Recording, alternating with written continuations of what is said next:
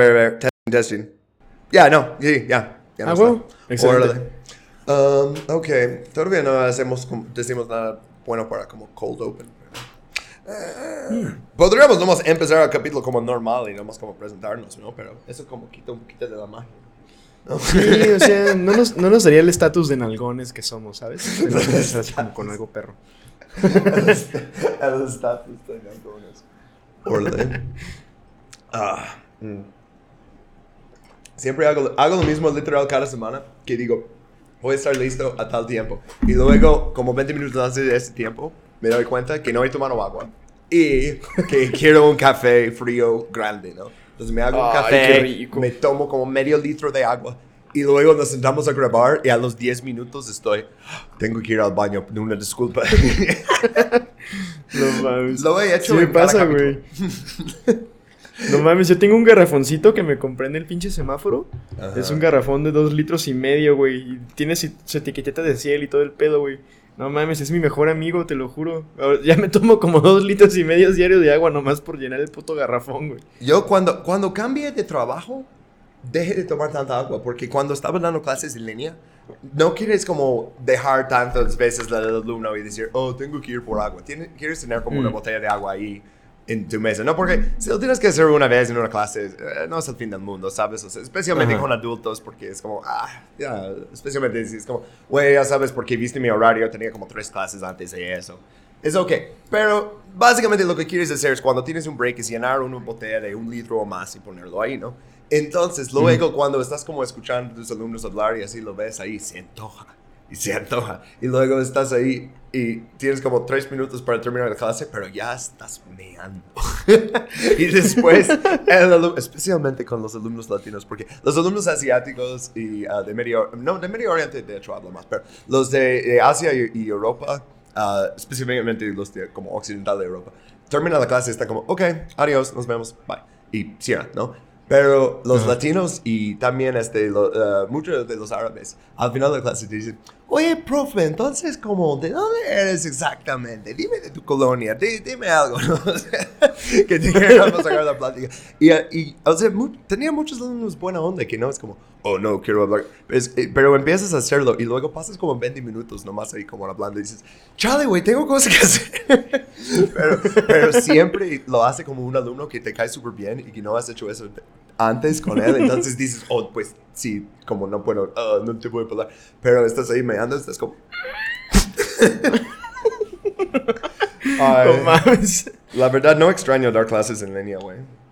O sea, Mm. pero tú ya tomas clases presenciales, ¿no? O sea, te- estás yendo ahí para tomarlas. Por eso el tráfico. Yeah. ¿no? Chido. Sí, güey, ya estoy, ya estoy lleno y la neta. O sea, como que. Ya sabes, ya estaba medio acostumbradón así machina a quedarme en mi casita, güey.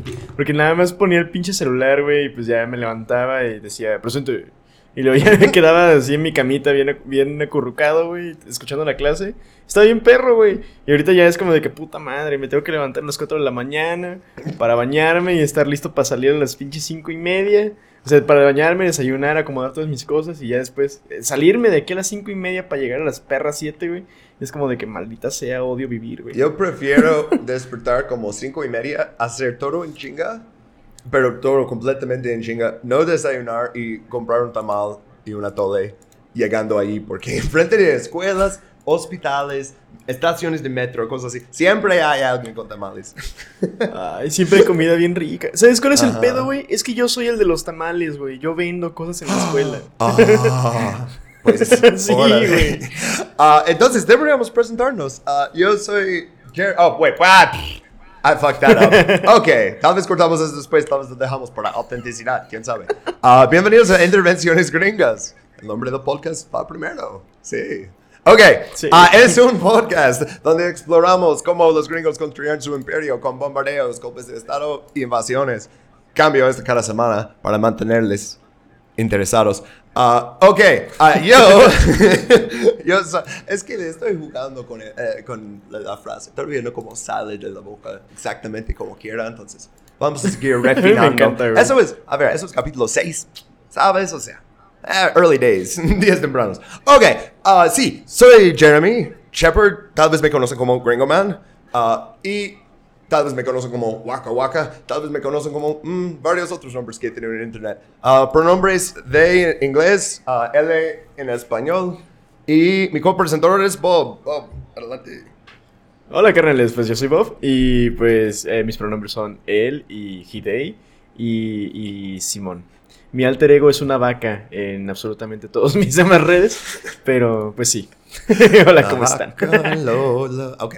ahora, de, uh, ¿qué es este que estamos viendo en el primer slide? Lo puse aquí, es una de las imágenes más como icónicas de la invasión de Granada. Ah, todavía no menciono el país. Estamos hablando hoy de Granada. Es un país chiquitito en el Caribe, vamos a ver eso en un momento. Y la invasión estadounidense en 1983. Y esta imagen que escogimos para el primer slide tiene un tanque y qué más. Y tiene básicamente lo que parece como. Chale, o sea. Eh, ojalá espero que no haya sido como un Dead Squad, pero parece como si fuera un Dead Squad. Ok, ok, pero pues necesitamos decir para los que están nomás que escuchando: quién tiene los rifles y quién tiene las manos en la cabeza. Ah, Simón, pues obviamente hay gente blanca con rifles y personas afrodescendientes con las manos en la cabeza, porque obviamente esas intervenciones gringas, banda.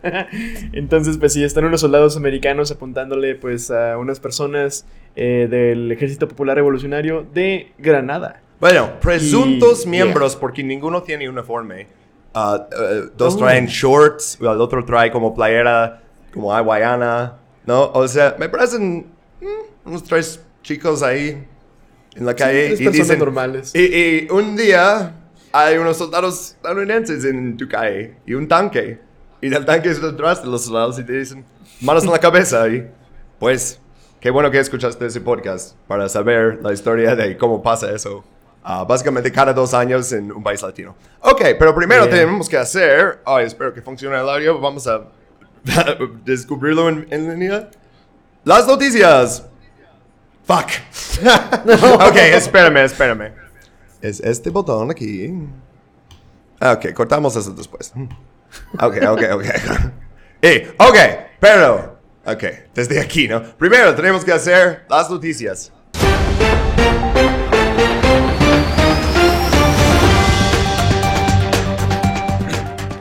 Ok, tenemos buenas noticias de dos países en las Américas. Muy buenas. Ajá, a ver, Bob, ¿nos quieres uh, decir qué pasó? Ay, sí, pues es que Jamaica y Belice están, eh, pues como que moviendo un... Están empezando su proceso para remover a la reina como su cabeza de estado. Y, güey, ay, qué delicia escuchar eso, güey. Qué eh, padre. ¿Y sabes por qué estos dos países ahora porque Katie Williams, o sea, los eh, miembros de la familia real. Por cierto, no los puse en los slides porque ya sabemos cómo se ven esos dos. Mm. Y es el resultado de, de, casar primos tantos años, ¿no? O sea, pero bueno. Uh, no, puse como los encabezados y puse a una mujer en Jamaica que dice, tiene un cartel que dice, exigimos apologías y reparaciones. Y yo, ay, me encanta la energía de ella, Eva en el slide. Ah, porque sí, pasan ahí y Jamaica dice, de hecho, ya empezamos el proceso, porque Belice dice, ok, tenemos la intención de quitar la reina. Y Jamaica dice, de hecho, ya lo estuvimos haciendo, no más que no te informamos hasta ahora, pero ya como que ya hicimos el papeleo, pero el resultado es lo mismo en ambos países, la verdad. Es que eh, los dos dentro de unos días, uno uh, después del otro, a ver cuál era primero. Jamaica y luego era Belice. Uh, sí, dicen, ¿sabes qué? Ya no queremos en el dinero, ya no queremos uh, toda esa cosa, ¿no? Que tú tienes el derecho de decidir qué pasa aquí. El maldito Commonwealth. Que chingue su madre la reina. Saludos a la reina, es, es eh, amiga del programa. ¿Sabes, ¿Sabrías, sabes que de hacer este podcast en Inglaterra no podríamos decir eso? O sea, nos podrían demandar y meter... Nos podrían meter a la cárcel, sí es cierto, eh. güey, ¿qué pedo? Ajá. O sea, ¿qué es ese sistema? O sea, y sé que no es que hay mucha gente en, la Torre de Londres por insultar a la reina. Ok, no, no, no. Pero aún así, no debería tener ese poder. Es como, oh, mira, mi familia tiene el poder de hacer todo eso. No lo hacemos porque somos buena onda, pero tenemos el poder. También, si mal no recuerdo, es ilegal cargar un pescado de manera sospechosa en Londres, güey. ¿Por qué? no me acuerdo, güey. Bueno, bueno, bueno, Son estúpidas leyes medievales. Tengo, tengo tantas preguntas. ¿El, pescado puede ser sospechoso, pero yo normal?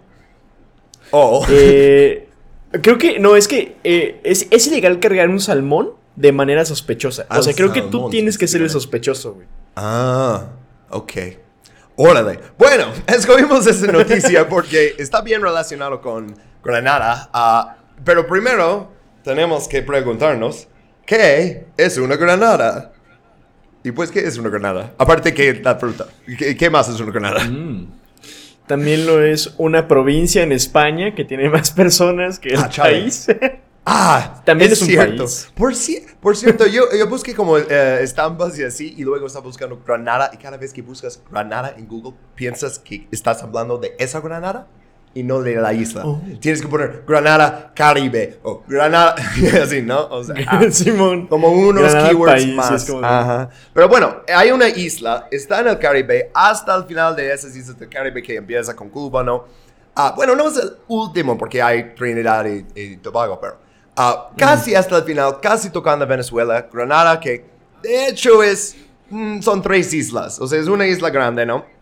Ya eso le dicen Granada, pero incluye a Cariacao y Petit Martinique.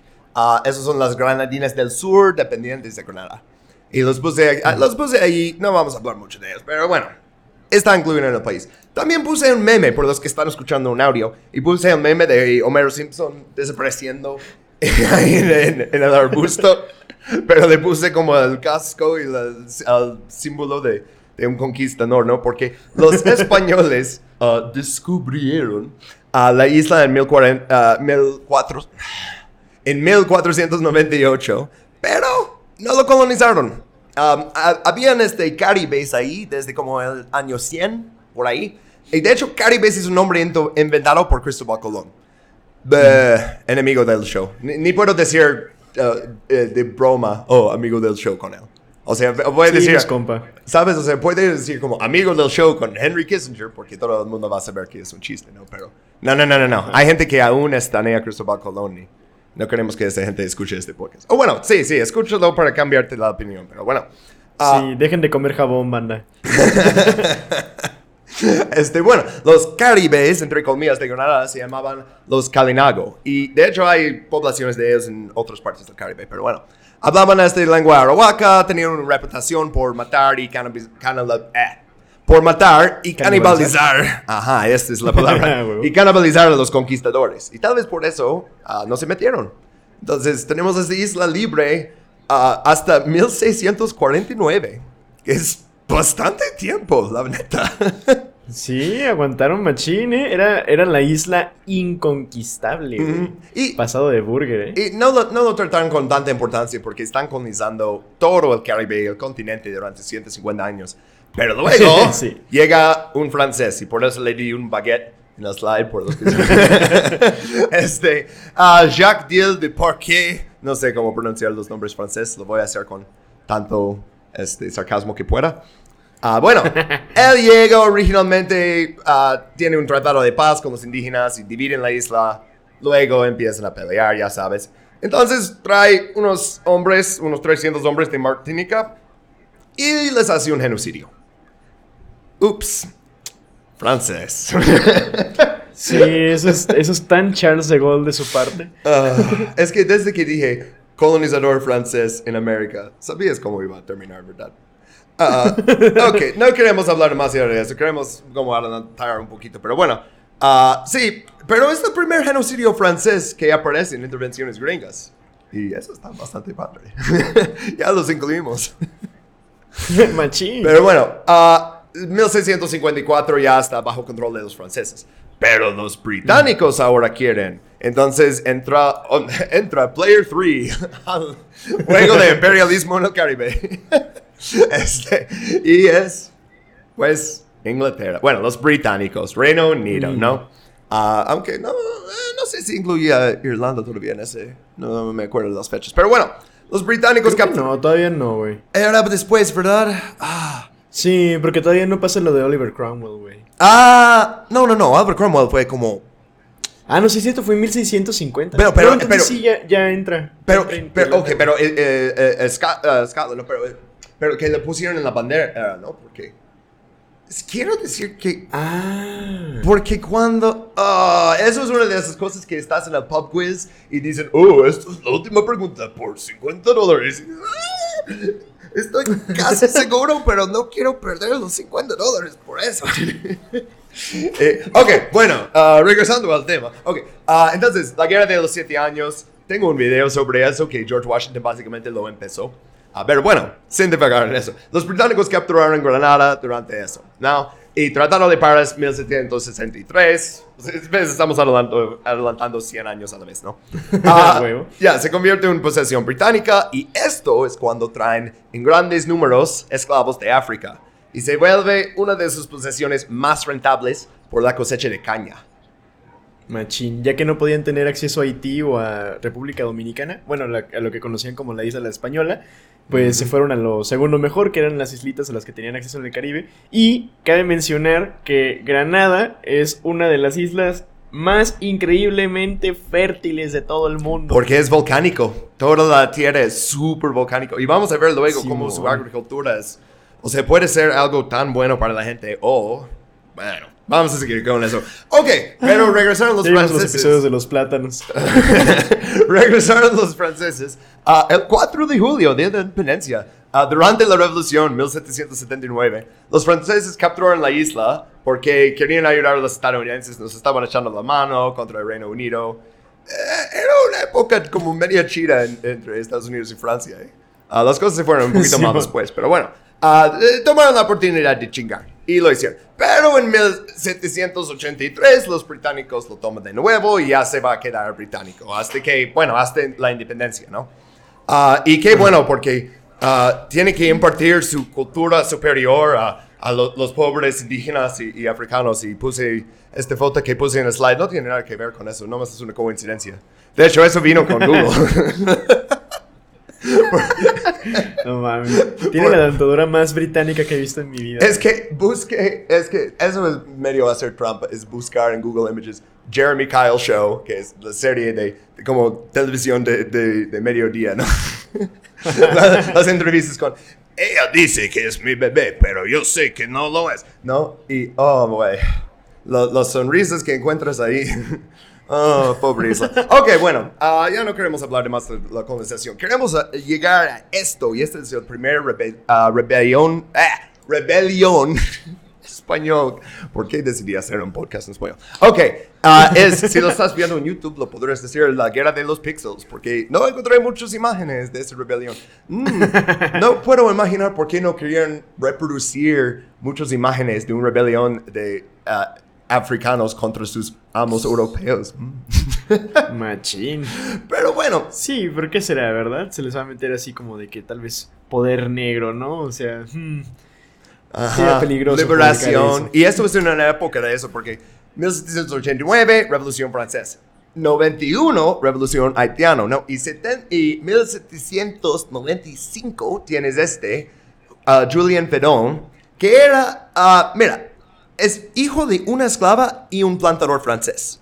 Y los historiadores no están completamente de acuerdo si él quería independencia completa o solo quería como derrocar a los británicos y regresar al sistema francés o si quería terminar la esclavitud.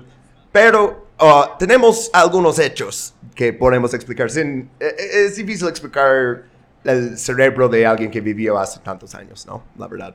Ah, pero ok, tenían en esa época una población de 1.661 blancos, 415 negros libres y 26.211 esclavos africanos.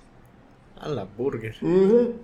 Entonces, uh, si te das cuenta, uh, no está exactamente igual la lucha, ¿no? Si uno decide pelear contra el otro. Y bueno, Pero sí, a él no le gustaba que los británicos le, le, humillaran, aunque él tenía propiedad que heredó de su papá, pero ellos vieron como, oh no, eres mitad negro, entonces nosotros los británicos, por nuestra ciencia de raza, sabemos que eres inferior a nosotros. una vez le arrestaron a su esposa y no le dejaron ir hasta que él vino al capital a aclamarle y dicen, qué bueno que viniste porque lo vamos a vender en esclavitud. Cosas así. Uh, oh, fuck. Sí. Entonces, él empezó a planear la revolución dos años antes, 1793, en, Campe, en Camp Liberté. Es que es francés, ¿no?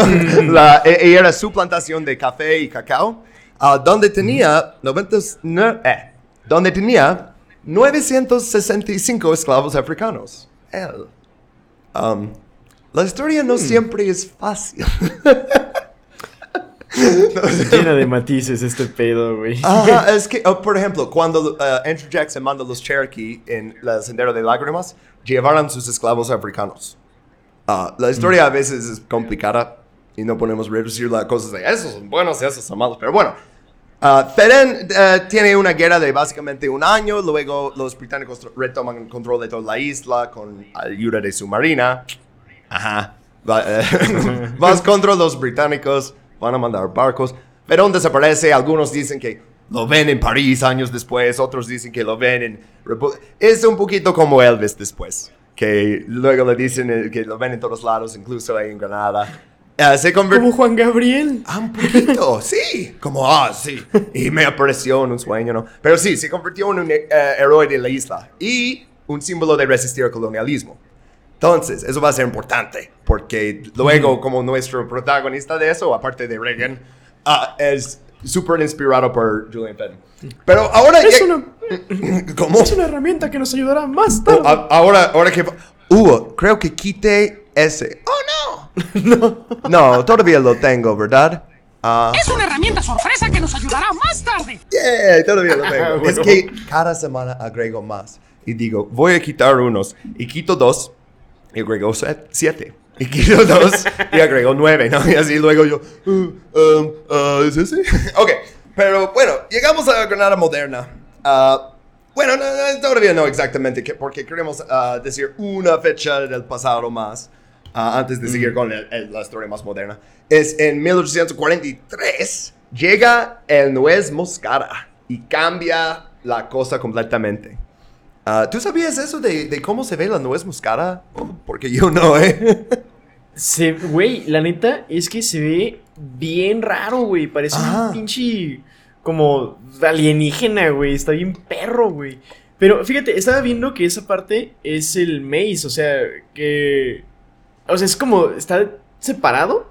Se ve como si fuera una guayaba, Ajá. pero como si fuera una guayaba mezclada con, como con un aguacate, güey. Y luego hagan, hagan de cuenta que el maíz, creo que se llama mis, mis- mistica o una chingadera así en, en español. Y eh, hagan de cuenta que son como pinches tentáculos, güey. Así rojitos. No Sí. mames, se ve bien perro, güey. Haz de cuenta, ¿te acuerdas de la película de Rival, güey? En la que les enseñan a hablar a un alienígena, güey. Ah, Se parece como esa madre, pero en rojo, güey. Órale. Yo iba a decir que es como, es tipo como la semilla de un aguacate, pero que le pusieron como, no sé, rayitas de Güey, cositas. No manches. Imagínate que, imagínate que es un aguacate, güey. Ujú. Pero descrito por H.P. Lovecraft, güey. Ah, y los que están viendo eso en YouTube ahorita están mirando la foto y están diciendo, ah, no. y nos van a dejar comentarios feos. Pero bueno, llega a esto, ¿no? Ah, y pues antes tenían este, el cacao, este, ah, oh, no, todavía no mencionamos plátanos, pero bueno, ah, también, ¿no? Siempre con los plátanos. Ah, de hecho, a ver, ¿no tenía uno de eso? No tenía. ¡Sí, Bur! ¡Se está quemando la No, casa! no era eso. No, mamá, son las luces del norte. No, no era eso. Ok, ah, Granada, sí, Granada, intervención de Estados Unidos. Estamos llegando a eso. Bueno, ah, unos plantadores de Granada se fueron a Indonesia, de ahí viene el nuez moscado. Lo llevaron a Granada y descubrieron que ¡ah! crece aquí, me- eh, incluso mejor que en Indonesia. Y ya tenemos una fuente de eso aquí en el hemisferio occidental. Y no tienes que ir hasta pinche Indonesia para nuez moscada. Y aparte, algunos este, lo prefieren porque tiene como mejor contenido de grasa. Otros prefieren la variedad de Indonesia porque dicen, no, toda esa grasa luego eh, se atora en la máquina. Ok, pero el nuez moscada se vuelve súper importante y ese estudio que puse aquí es de 1983, que es el año que vamos a estar hablando de la invasión, y dice que ya era, a ver, a ver, ah, sí, 30 mil personas ah, afectados por la industria de, de nuez moscada. Eso es una isla de 100 mil personas. Ah, y sí, y que ahora 35 a 40% de todas las ganancias de monedas extranjeras por Granada. Entonces, bastante importante, ¿no? Y vamos a ver esto como un tema durante todo esto. Entonces, quería hablar un poquito de eso. Ok, ahora tenemos unas banderas. Ah, ¿Cuál es tu favorito? O sea, es de, de puro estético. Olvídalo de lo que significan, pero ¿cuál es tu favorito de estético? Bob? La neta, eh, me gusta más como que la que tiene como el solecito y las olas, güey. Porque la neta, la de los plátanos se me hace una, una patada en los huevos, güey. pero eso supuestamente se ven como plátanos, pero eso supuestamente era un nuez moscada. Pero luego en el siguiente bandera, o sea, ahí la que es su bandera hoy en día, sí o no, que en ese lo atinaron. Eso parece la frutita que vimos antes, ¿no? Pero la primera cosa Sí, es como machín, ese sí se ve. intentaron y son unos platanitos. Ah, güey, ¿sabes? Aparte, eh, fun fact, Ajá. la nuez moscada no es una nuez, es una semilla. Ah. Ah. Como los, los cacahuates en inglés los decimos peanuts, ¿no? Y nuts es nuez. Entonces yo siempre pensaba, oh, entonces es un nuez. No, resulta que cuen- cuenta como un eh, legumbre o una verdura. Simón, por cómo crece. cagado. Ajá, Pero bueno. Ok, a las banderas. Primero, obviamente, tiene el pinche Union Jack ahí en la parte izquierda. Entonces, esto es la bandera colonial. No tan interesante. Pero sí, a partir de 1960 ya no existió el colonialismo. Hicieron declaración en la ONU y ya no hay colonialismo. Fin de podcast. No. Ah, bueno, no renunció el CEO del colonialismo. Eh, pero en 58, justo antes de eso, Granada entró a la Federación de las Indias Occidentales. Y esto es en 58. Esa es la, la bandera china con la- las líneas onduladas y el sol y así. Era como Abuelito. la bandera del Caribe de, de, es- de, ah, Indias Occidentales. O sea, el fin de Caribe ahí en la, parte... ah, cortamos esa parte después. Estoy confiando que no dejes todas las partes que digo. Ah, corta eso después que luego no sabía cómo terminar la pinche oración. Ok, ah, pero bueno. this, ah, ok, la federación duró cuatro años. Y luego pusieron estados asociados de las Indias Occidentales. Y esto era ya más países.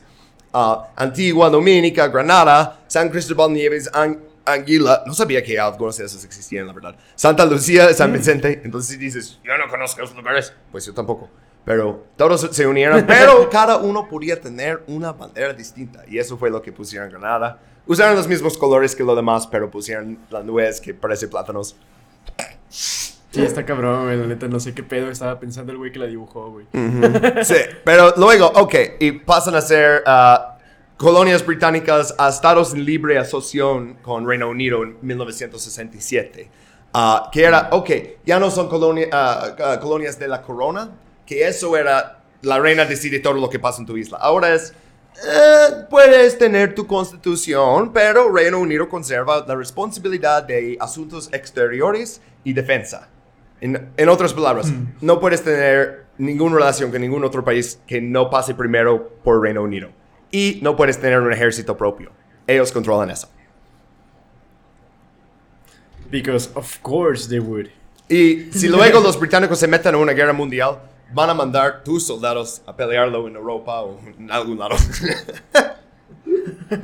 Ay, foreshadowing. Es, uh, We're here from the colonies. ok, pero bueno.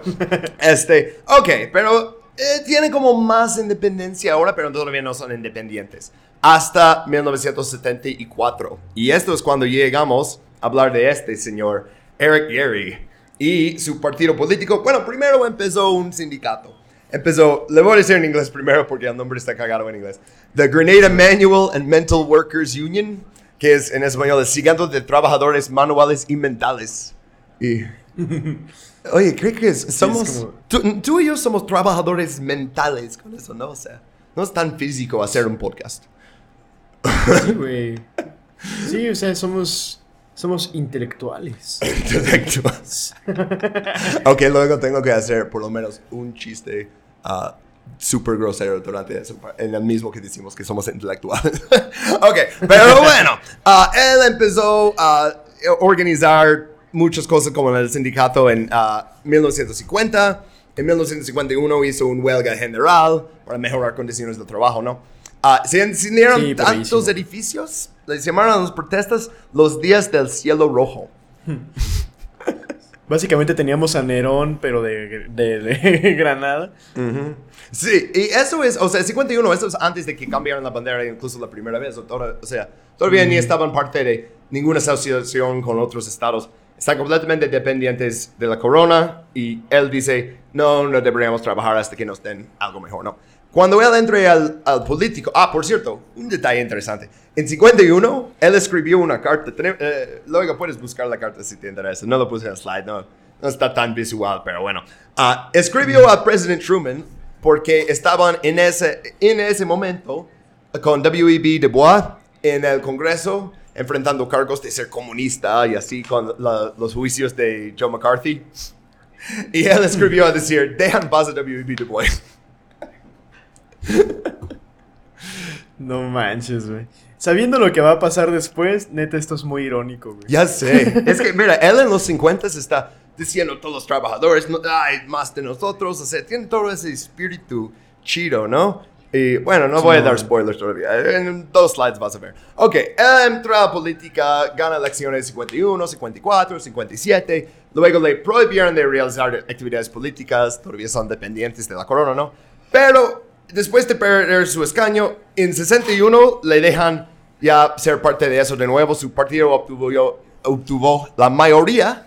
Le nombran ministro principal y de la hacienda. Ok, ya tiene como poder real. Ah, primer poquito de lo que vamos a ver con él después.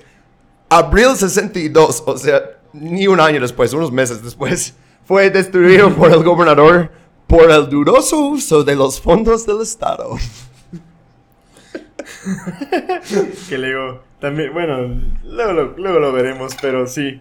Sí, este vato.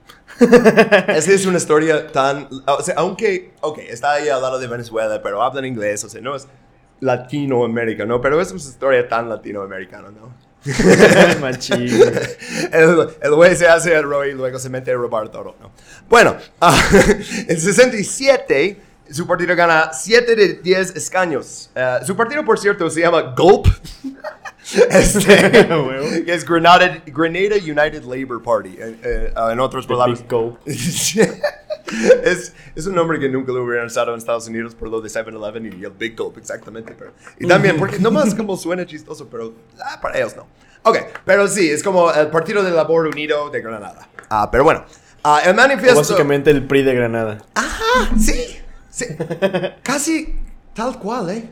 O sea, con la revolución y todo, y, y- pero como Sí, en modo súper rápido, o sea, como a, a 3x velocidad. No, Sí, es, que- es porque están chiquitos, güey. Su metabolismo es un poquito más rápido. Pero bueno, ok. eh, su partido ya está ganando mucho más. Se convierte en el, el primer ministro de Estado 67. Ah, en 72, su partido gana. eh, pusieron más escaños y su partido ganó aún más, o sea, 13 de 15. Y pusieron como un, un manifiesto que incluía mucho sobre queremos independencia, por eso deberías votar por nosotros y así. Y pues tenían tanto apoyo para eso que él lo tomó como, este es mi mandato del pueblo de Granada para iniciar conversaciones en Londres. Vamos a ir a Londres y decirles, queremos la independencia ya. Y es lo que hizo. Y fue el primer país en el Caribe en hacerlo, porque luego todos hicieron eso, o sea, uno tras otro, ¿no? Pero Granada fue el primero. Este, conversaciones preliminares, octubre 72. O sea, llega al poder y pum, se va. Y, ah, y conferencia constitucional, mayo 73. Luego, era hasta 74, porque tienes que ir para que alguien que se llama ah, Lord Balliol, es como, ¿no? Para que este güey diga, sí, vamos a poner la orden que el 7 de febrero 74 va a ser ya independiente. Ok. Machín como que el nombre le queda a la cara, ¿eh? Está bien culero ambos, güey. Sí. Pues él es como, lo busqué, no me interesaba tanto subir, pero era como eh, número 16, oh, no, 26 de la línea, o algo así. Entonces, eh, ahora hay otro Lord Balneal, ¿no? Pero bueno. Ok, entonces tenemos el siguiente slide, lo de 74, están bajando la bandera de la Unión, o sea, la bandera ah, británica. Ese, ¿no? The Union Jack, Union Flag, como lo quieres decir. Y Ajá. tenemos unas estampitas, porque me encanta incluirlos. Es como una... ah, po- poquito de propaganda del Estado, un poquito de arte contemporánea del momento, ¿no? O sea, es 74 y tienen, tienen ahí, no es Moscara, tienen la isla y las provincias. Tienen ahí Eric Gary, su nueva bandera que vimos con rojo y amarillo y verde. Y la nuez. Ajá. Y luego el, el último tienes como un sello que va a ser luego como vamos a tener nuestro propio sello porque éramos parte de, de los británicos, entonces queremos hacer todos como ellos, ¿no? Ajá, nuestro propio escudito y la chingada. Ujú. Pero sí, o sea, todos, todos vamos a estar felices, ¿eh? O sea, gran revolución en un país chiquito, todos van a estar felices. Everything gonna be alright. Uh oh. Pero básicamente, eh, eh, momentos después, Eric Gary se convirtió en el villano en esa historia. Y por eso puse ese meme de Batman. Tres horitos después. you either die a hero or you live long enough to see to see yourself become the villain. Y en español, o mueres como un héroe o vives lo suficiente para verte convertido en un villano, ¿no? De Harvey Dent. Ah, porque no hizo absolutamente nada por la economía. O sea, tienes un- una economía ex-colonial, ex-esclavitud, y necesitas hacer cosas para impulsar el crecimiento de esa economía y trabajos y sueldos y todo, ¿no? No. Ah, y también, oh, oh, eso es un buen señal que tienes un líder ah, no tan chido, que dice que su poder viene de Dios y que solo responde ante Dios. Valió burger. ¿Sabes La quién? superioridad moral otra vez. Es, es lo mismo que la reina Elizabeth II, ¿no? Mm, parecido. O sea, tienen... Sí. ¿no? Y, y tienes un problema, pues reza. ¡Ja! Reza por ello. Habla, habla con la jefe de jefes, ¿no? Ah, pero hablando de los ingleses, fue nombrado un caballero por la reina de Inglaterra. Le invitaron ahí a... Oh. Pues sí, dicen, ah, eres independiente, pero das esas cosas que nos gusta. Y pues... ¿Tendrá que ver con su relación con Pinochet también? Ah, sí, pues eh, eh, sí, eso viene muy prontito, ¿eh? Que abre relaciones con Chile, específicamente para, para decir, necesito torturar a disidentes y me parece que tú eres muy bueno para eso. este, ah, pero primero hablamos un poquito de la economía. Producción agrícola bajó 25%, desempleo subió al 47%. ah, el desempleo subió al 47%. Precios de alimentos subieron 200%. Precios de ropa subieron 164%. Vivienda, 135%. O sea, todo sube de precio, todos pierden sus trabajos, no hay suficiente comida y no hay nuevas carreteras, nu- nuevas escuelas, nuevas infraestructuras, nada. O sea, lo, lo que decían era, ah, hab- había, este, había papeles en el agujero en lugar de agujeros en la carretera. Pinche burocracia pedor. ¿No te encantan los gobiernos fascistas de derecha, güey? Sí, y este, si querías subir a un camión, te costaba lo que ganabas en un día completo. Por cómo era la. Chale. Entonces, para llegar a tu trabajo en transporte público, pagas todo lo que ganaste. No, hombre, güey. Ah, pero si eres mujer, puedes ir a trabajar en el sector público como un asistente personal a Eric Carey. Nomás ah, tienes que tener sexo con él, porque decidió también hacer como una secta de, de explotación de mujeres. Chido. Ay. Y bueno, inmediatamente sale también ah, resistencia a eso. Qué bueno. Vamos a ver que pasaron muchas cosas dentro de pff, cinco años y luego dentro de otros cinco años y pum, pum, pum, pum, pum. Sí, va- van los vergazos así rapidones ahorita, güey. Ujú. Pues, ok, tenemos ah, un nuevo movimiento, se llama The New Jewel Movement. Ah, y eso, tenías este, ah, Maurice Bishop, ah, él era de movimiento de asambleas del pueblo. Y él se unió con Unison Whiteman de Joint Endeavor for Welfare, Education Liberation, Jewel, ¿no? Y ellos hicieron New Jewel Movement. Y pusieron sus fotos aquí. También pusieron, pusimos este, unas imágenes de unos espectaculares y carteles y así en, en Granada post-revolución. Cuando pitaron encima de todas las, las espectaculares de Coca-Cola y pusieron esloganes de la revolución como la educación es un derecho, no un privilegio. Necesitas una revolución para hacer una solución. Ah, Forward ever, backward never. Suena mejor en inglés como adelante siempre, atrás nunca. Ah, suena bien en español. Sí, ese, ese suena muy perro, güey. Es que me gusta en inglés porque rima, pero suena chido en español también. Ah, pero bueno, ellos, estos dos ah, partidos de la oposición unieron en contra de Eric Gary y la administración corrupto. Ellos como no tenían tanto en común antes, pero a oposición de Gary sí, porque todos tenían eso en común.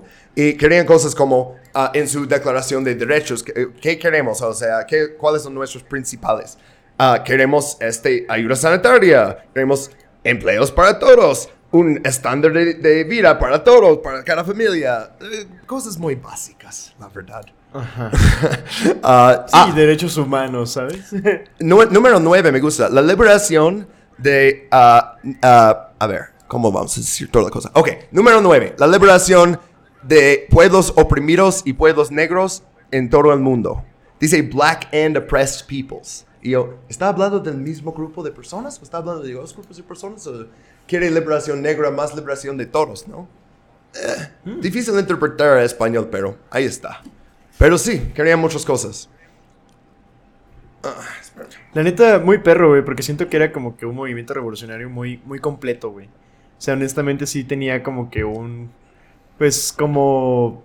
Objetivos muy claros, güey, a diferencia de otras revoluciones del siglo XX. Sí sabían exactamente qué querían hacer con eso, güey. Mm. Y se me hace muy chido eso. Sí, sí, o sea, y, y era, esta vez vamos a derrocar a Gary, pero no solo es, ok, ya somos independientes otra vez y ok, ponemos otro gobierno igual de corrupto, igual de horrible, ¿no? No, era, queremos entrar para hacer esas cosas específicamente. En oposición Sí, a eso tenías los soldados, o sea, como la policía secreta de Gary. Solo encontraba una foto de él, o sea, era de un video, de un reporte de Associated Press del tiempo.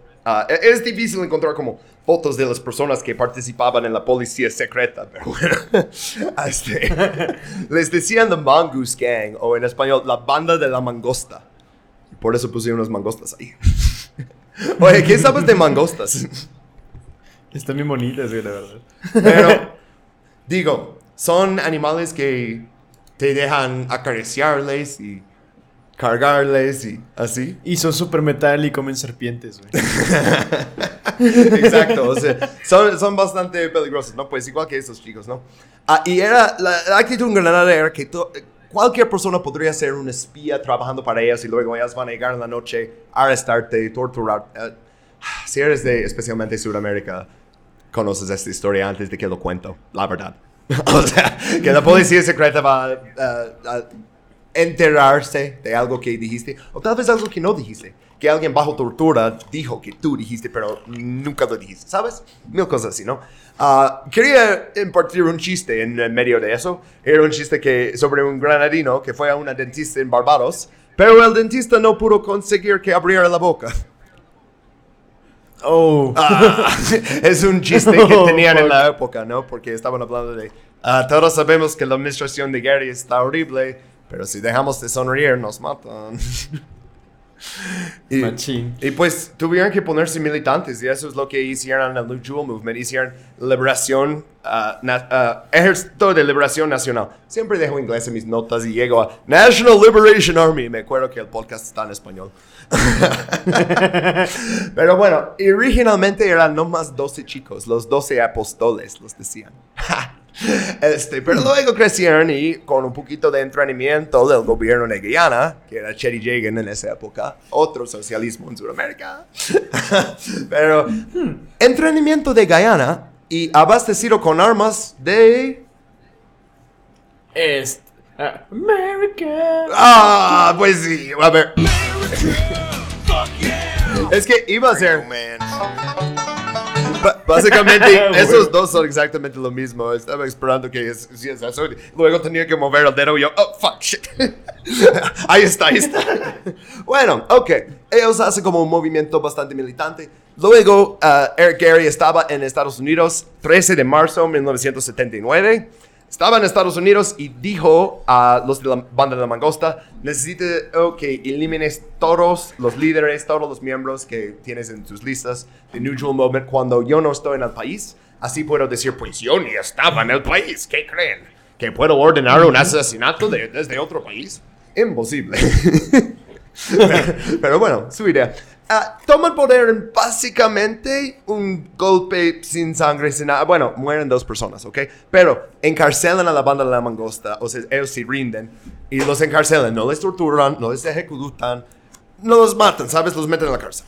Ok, chido. Es un buen señal de las cosas que van a venir los próximos cuatro años en ese experimento que hicieron de autodeterminación, ¿no? De usar sus recursos para su gente.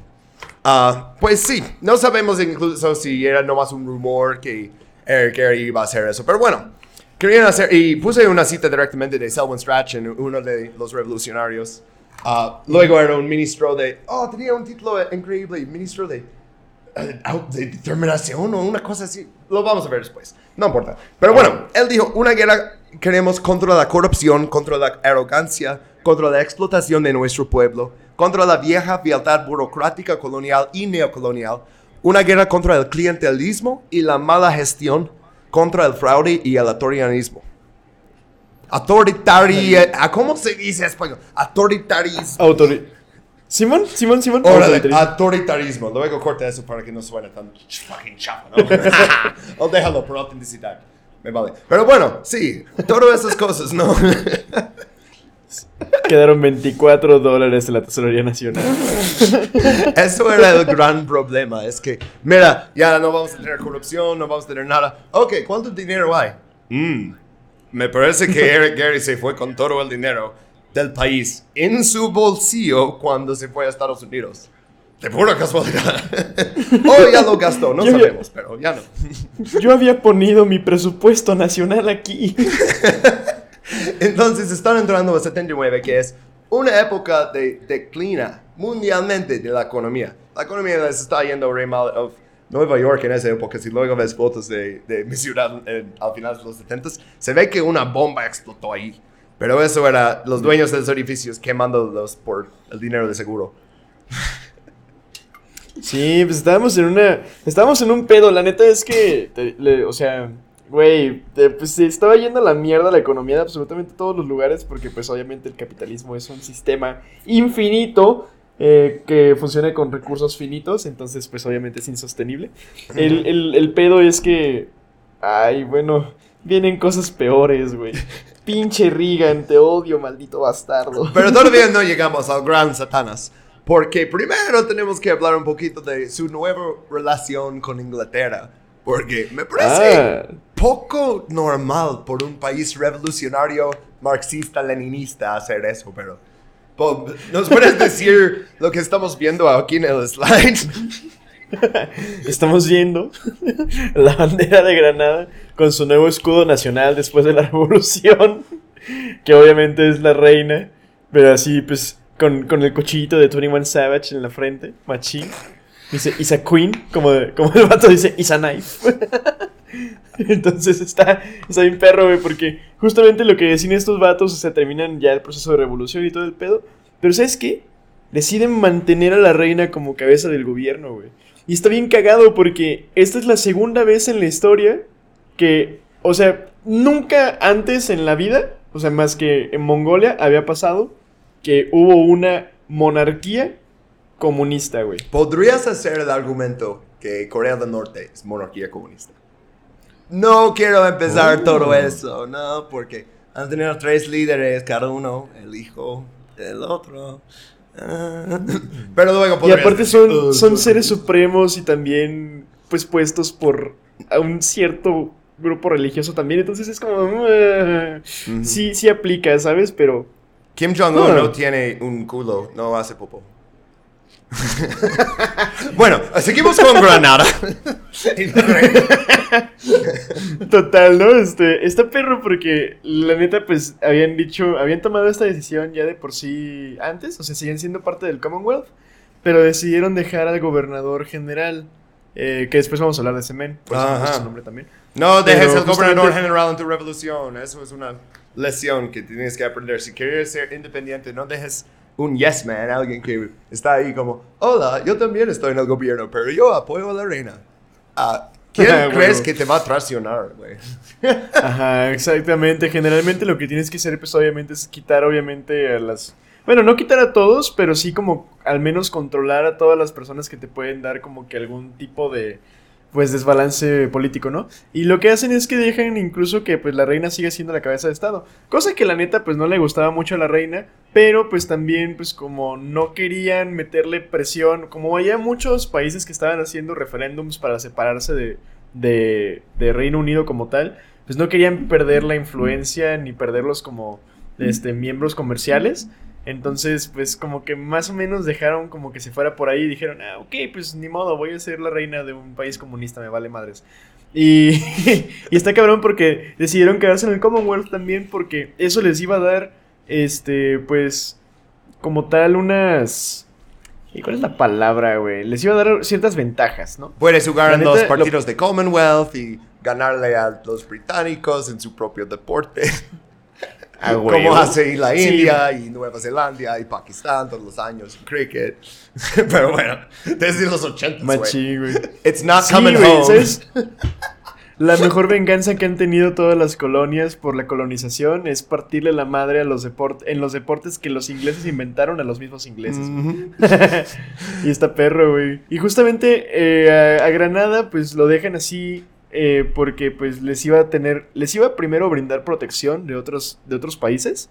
Porque iban a seguir siendo parte del Commonwealth, ¿no? Entonces no tenían que tener un ejército y obviamente Una pues, los marina. invadir los iba a proteger. Eso hubiera funcionado si Thatcher no hubiera sido una enferma anticomunista megalomaníaca y también pues si Reagan no hubiera sido exactamente lo mismo. Justo Pero iba a este, decir. bueno, Pero- y yo, oh, oh, oh, ¿y Reagan? ¿Y Reagan también? Ah, bueno, ok, ahí está, ahí está, perfecto, sigue, sigue.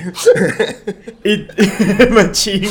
Y luego también lo perro es que les iba a poder permitir tener visibilidad internacional, porque pues obviamente si bien ya eran un país independiente, pues no mames, estamos hablando de que es un país de ciento y algo mil personas. O sea, güey, honestamente, creo que caben más personas en el estadio. Bueno, oficialmente en el estadio Maracaná caben 87 mil personas, güey. Mm, casi. pero durante un partido. de- Sí, güey, o sea, durante los partidos pues, se llenaba más, ¿no? Pues, cabe más gente en el Maracaná que toda la gente que vive en Granada. Pues no mames, ¿quién le iba a poner atención, no? Entonces, ser parte del Commonwealth como tal sí les daba un poquito de. Pues de. De leverage, ¿no? Les daba como una, una cierta palanquita para que pues les pusieran atención. Y pues por eso también decidieron mantenerse ahí, güey. Y está, está muy cagado porque eso luego nos lleva a muchos otros pedos. Pero güey. también lo pensaron que tal vez les protegería de Estados Unidos, porque estás haciendo una revolución marxista-leninista en el Caribe, en el hemisferio occidental.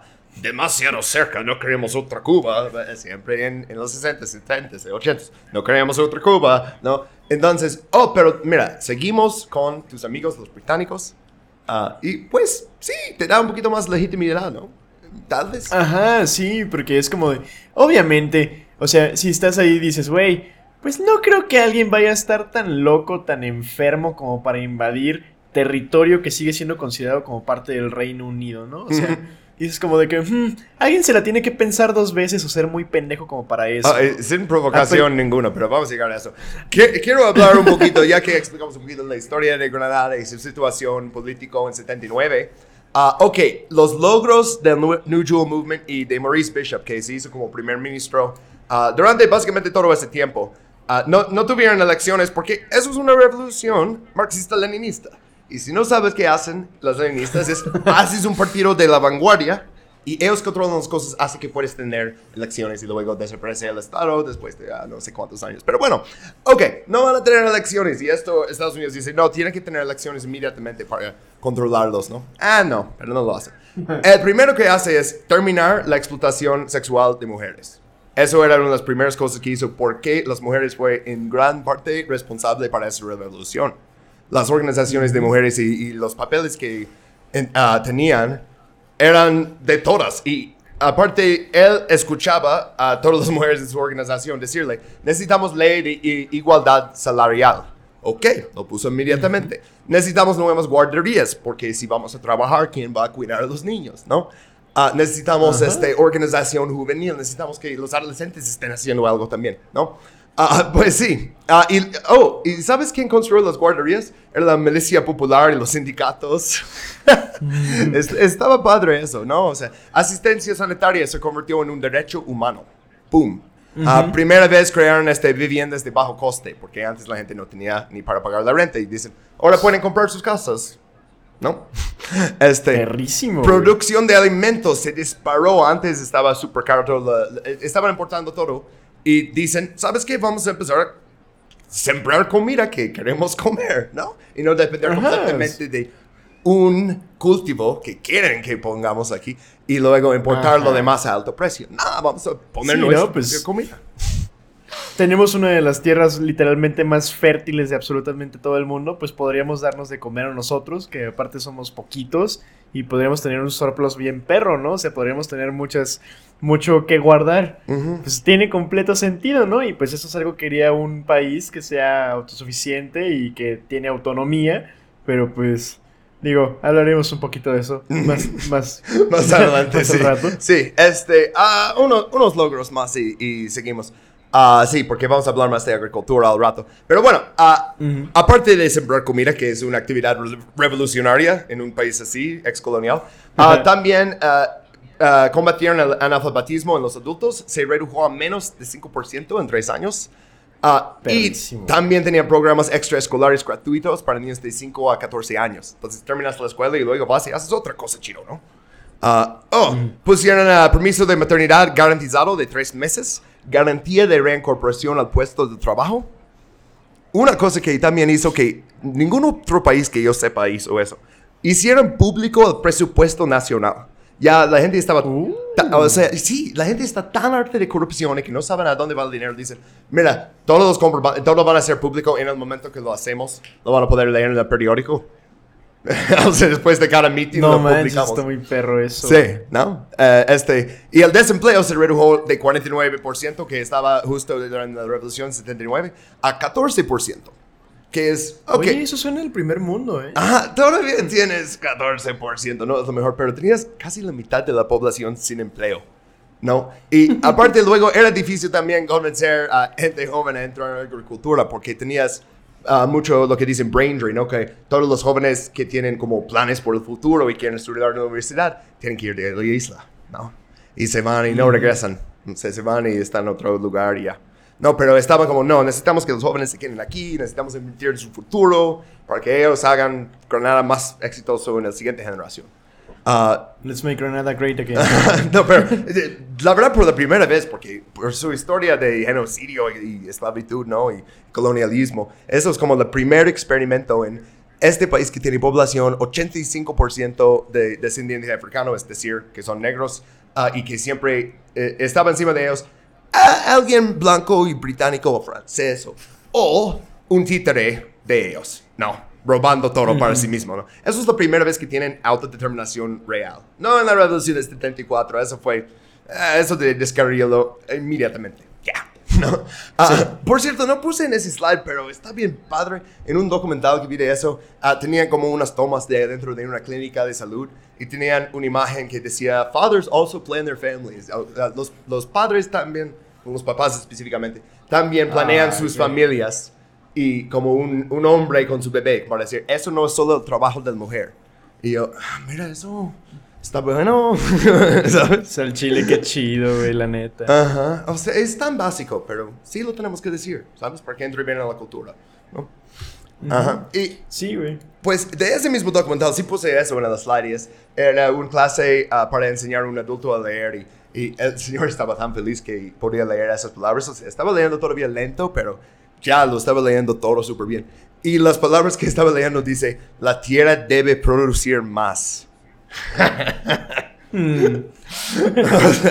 Ay, güey, qué chido. Si te vamos a enseñar de leer, también te vamos a dar como la propaganda de, la- de las cosas. Eh, da- otras cosas que les estaba enseñando como I am from Grenada. You are from Jamaica. We are Caribbean. We are together. Y así como, como que queremos unidad de todo el Caribe y así, ¿no? Y yo, está súper ese programa. es indoctrinación, ¿no? Pero es como indoctrinación buena. ¿O tú qué crees? Eh, pues. eh, tiene, tiene sus puntos, ¿no? Porque. Digo, pues. La neta, como tal, la adoctrinación. Yo creo que nunca es buena. Mm. Pero creo que, por ejemplo. Sí. Pues lo. lo, lo- ay. Se, se me lenguó la traba, güey. Pero. justamente es como. Este, este dicho que repetimos muchas veces entre los jóvenes, ¿no? Que existimos porque resistimos. Mm. La neta, siento que si algo puedes adoctrinarle a la gente es que confíe en sus vecinos, güey. Y que estemos juntos, porque al chile eh, las cosas en colectivo se sienten menos culeras. Y es más fácil hacer cambios cuando estamos unidos, güey. Así que siento que de la, de la como propaganda de gobierno es de la menos dañina, güey. Como Mm. tal. Sí, ¿no? chido eso. Si están diciendo que estén juntos y que trabajemos para hacer el país mejor, ¿no? Está ok, ¿no? Sí, güey. No, no te están diciendo de que compra una pinche lavadora cada dos meses, güey. Y danos dinero para ir a hacer la guerra en Irak. No. No. Te están diciendo, güey, pues la neta, hay que producir más cosas, hay que ser felices. Pues- en Chile está, hay que estar juntos, ¿no? Maurice Bishop era mucho menos como Saddam Hussein y mucho más como Jacob Arbenz o bueno, Salvador Allende, que vamos a ver en el siguiente capítulo, pero bueno, este, que quería colaborar, oh, bueno, consolidar todo bajo el control de la corporación ah, de explotaciones agrícolas del Estado, ¿no? Pero no completamente todo, porque lo que hizo Maurice Bishop era, todavía todos los planteadores independientes y chiquitos, ellos no tienen que dar toda su tierra a eso, pero eran las grandes. Los grandes ya van a ser parte de la tierra. Y toda la tierra que está sin cultiva, aunque tiene dueño, como Jacobo Arbenz dice, esto lo vamos a convertir en tierra que funciona para la gente de aquí. Y vamos a cambiar las prioridades agrícolas. O sea, no va a ser puros plátanos, ¿no? A ver. Sí lo tenía, lo sabía que lo tenía. No va a ser puros plátanos. Este, no, y, y aparte, eh, importaban todo su pescado. Es una isla en el Caribe, entonces hicieron una escuela de pescar, enseñan a la gente a pescar porque ya no tenemos que importarlo, ya es una nueva industria. Sale al Caribe, ¿no? Entonces están sembrando comida para ellos, ¿no? Están eh, pescando de sus propias aguas y no importando cosas en latas de pro- eh, propiedades de la reina, ¿no? Ah, y sí, pues en 1982 ya habían eh, incorporado 200 hectáreas que antes eran sin cultivar, esos ya eran parte de las cooperativas. Pues está súper, ¿no? Otra cosa grande que hicieron, que mencionamos antes, que no podías pagar el camión, pues ah, la inversión en las obras públicas de transporte subió 700%. Perrísimo, O sea, güey. ¿Te imaginas? muchísimo, güey. Imagínate. chido, o sea, güey. aunque ves lo que hicieron. Ok, pues compraron 26 camiones.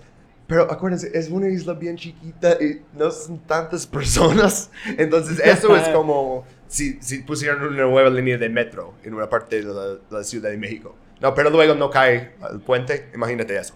Ah, pero bueno. ah, este, ah, se van a enojar por ese chiste. Está bien.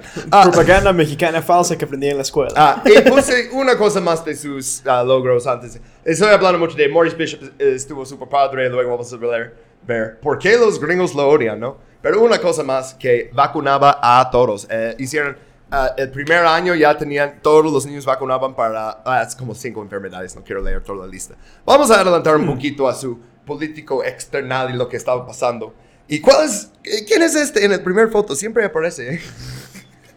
Ay, me encanta su bigote, güey. Es que es Fidel Castro. Es, pues es Fidel Fidel Castro. Castro y también tenemos Ortega de Noriega. Entonces tenemos, Nor- Ah, sí. ajá, tenemos Ortega, Maurice Bishop y Fidel Castro ahí juntos. Y esta foto espanta a todos en la silla, ¿no? es como, oh no. este, bueno, ¿quién era Maurice Bishop? Primero que nada, es un abogado educado en Inglaterra. Era fascinado con Julian Verón. ¿Te acuerdas de él? El rebelión que hizo hace como ah, 300 años, un poquito más. Este, bueno, estaba fascinado con él y quería independencia, ¿no? Y entonces, un abogado como Fidel, ah, pero este educado en Inglaterra y habla exactamente como ah, necesita hablar para convencer a gente negra en todo el mundo a unirse a la revolución. Y esto es lo más peligroso porque tienes justo en esa época el movimiento de liberación negra. Puse unas imágenes más, puse en Trinidad, justamente estuvimos hablando, dice, ah, Indians and Africans unite now, o sea, ah, los de la India y los africanos que se unan ahora, ¿no? También tenía Julius Nyeri, que uno de mis favoritos, a pesar de el bigote que tiene, que parece el, mm, el austriaco, pero bueno. Ya sé, güey, neta, qué pésimo estilo, güey. bueno, Pero. es, es África, supongo que es como, ah, tal vez ahí es diferente. Yo tal vez sabía exactamente lo que estaba haciendo y está como, no, mira, yo estoy reclamando ese estilo de bigote. Ahora yo voy a ser un socialista. Este, eh, esto es en, en Tanzania. Ah, anteriormente Tanganyika, luego él era el líder durante 24 años. Una de las influencias más grandes en la política de Maurice Bishop. Ah, siempre hacía referencias a él. O sea, eso era más que leninismo, era más como Nayeri-ismo. That's not a word.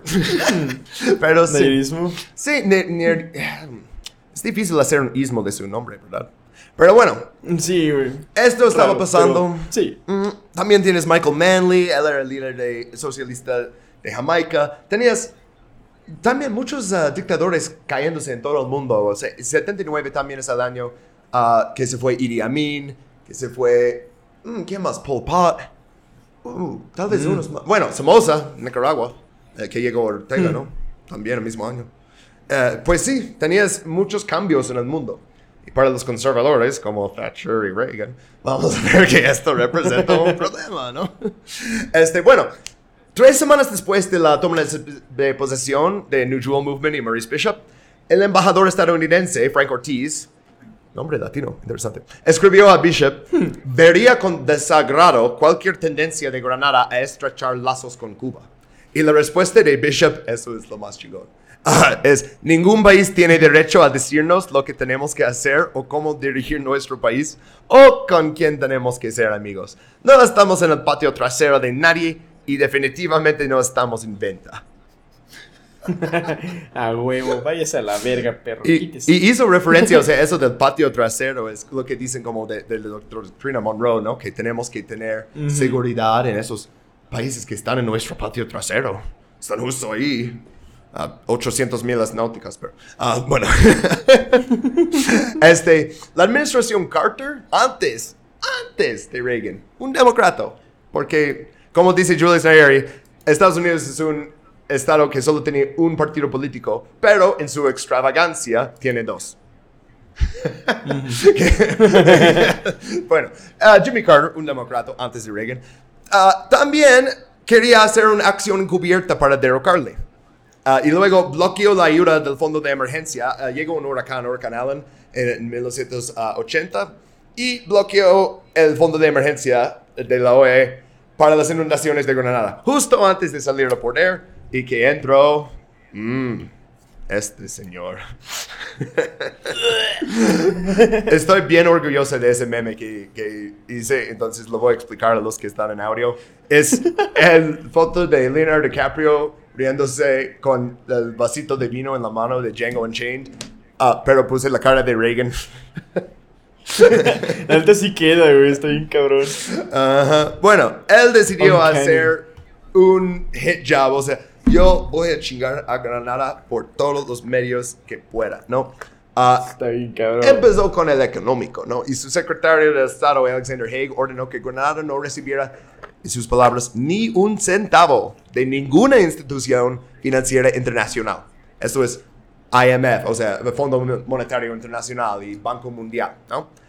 Ellos están en la lista negra informal, no existe tal lista, pero sí existe, del Departamento del Estado. Entonces, ninguna de las prestamistas internacionales les va a dar ni un centavo. Tienen que hacer todo por su cuenta con los 24 dólares que tienen. Chale, los 24 dólares.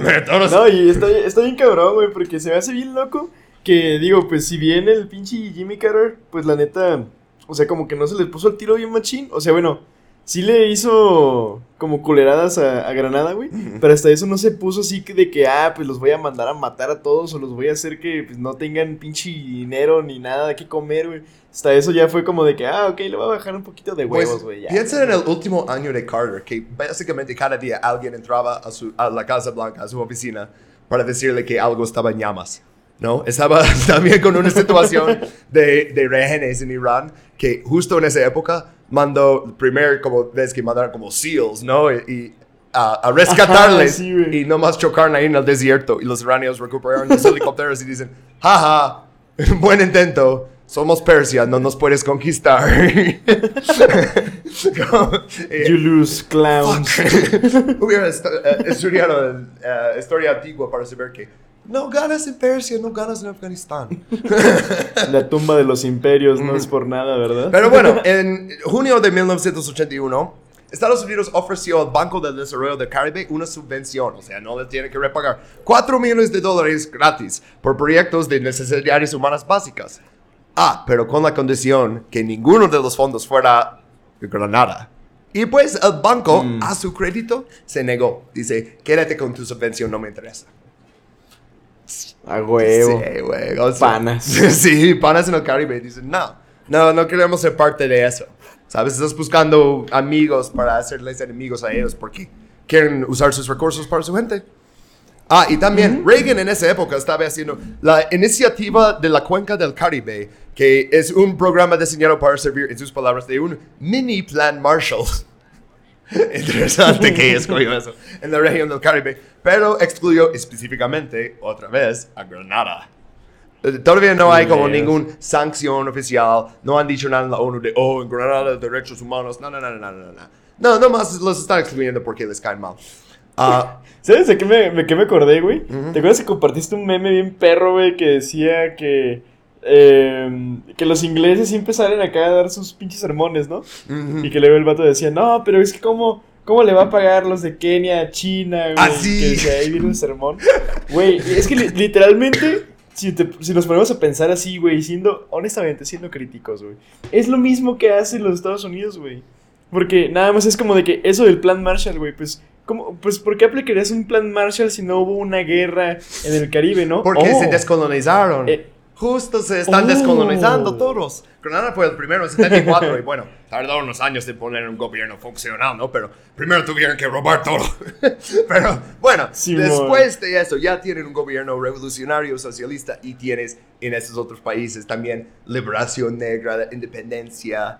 Ya no solo son palabras, ¿no? O sea, está pasando. Y todavía no está pasando en su país. De hecho, puse, no lo mencioné, pero MOVE, a la organización en Filadelfia que luego tuvieron que bombardear desde un helicóptero para matar a todos los de Liberación Negra. Pero esto era una amenaza muy, muy, muy real en Estados Unidos para la CIA. Por eso gastaban tanto dinero vigilando a las panteras negras, a Martin Luther King. Por eso, bueno, no puedo decir que asesinaron a Malcolm X, ¿verdad? Pero sí puedo decir que asesinaron a Martin Luther King porque un jurado civil en 96, que Coretta Scott King, su viuda, demandó al gobierno federal y dijeron, ah, de hecho sí, aquí tienes dinero. No mames, Pero bueno, qué pedo, sí, güey. están súper, súper, súper en contra de liberación negra y básicamente que los ex esclavos luego van a ser los que están a cargo y que nos van a tratar como nosotros tratamos a ellos. ¿No? Eso es el miedo del cerebro racista de, de Reagan y bueno, de todos los neoliberales de esa época y de hoy en día, la verdad. Ah, pero sí, ah, ok. Entonces tienes pinche Reagan culero. Ah, luego necesitamos hablar de la propaganda que hacía Reagan contra Granada. Específicamente decía que tenían 7 mil presos políticos en granjas de trabajo similares a las de Cuba. en un país de como... de- es que seguimos diciendo diferentes números, pero es que algunos países dicen 90 mil, otros dicen 105, ah, ah, 105 mil, 110 mil. Bueno, como 100 mil personas por ahí, ¿no? Y dice que tienen 7 mil presos políticos en básicamente gulags tropicales, ¿no? Ahí cortando caña como esclavos. Entonces, pues Selwyn Strachan, ah, él invitó a 85 delegaciones, representación de 40 países, para una conferencia de solidaridad, lo decía. y me encanta eso, Solidarity Conference, 1981, ¿no? Ah, y invitaron a todos a dar un tour de toda la isla. O sea, es alguien del gobierno ahí, como tomando desde la mano, como, ve a donde quieras, busca las granjas donde tenemos los presos políticos trabajando, habla con quien quieras, encuéntramelos. Y pues no, no existe. o sea, es bastante fácil comprobar que es falso. Si lo dices de Rusia o algo, y, oh, tal vez lo tiene ahí en Siberia, pero en Granada, güey, ¿dónde? Enséñamelos.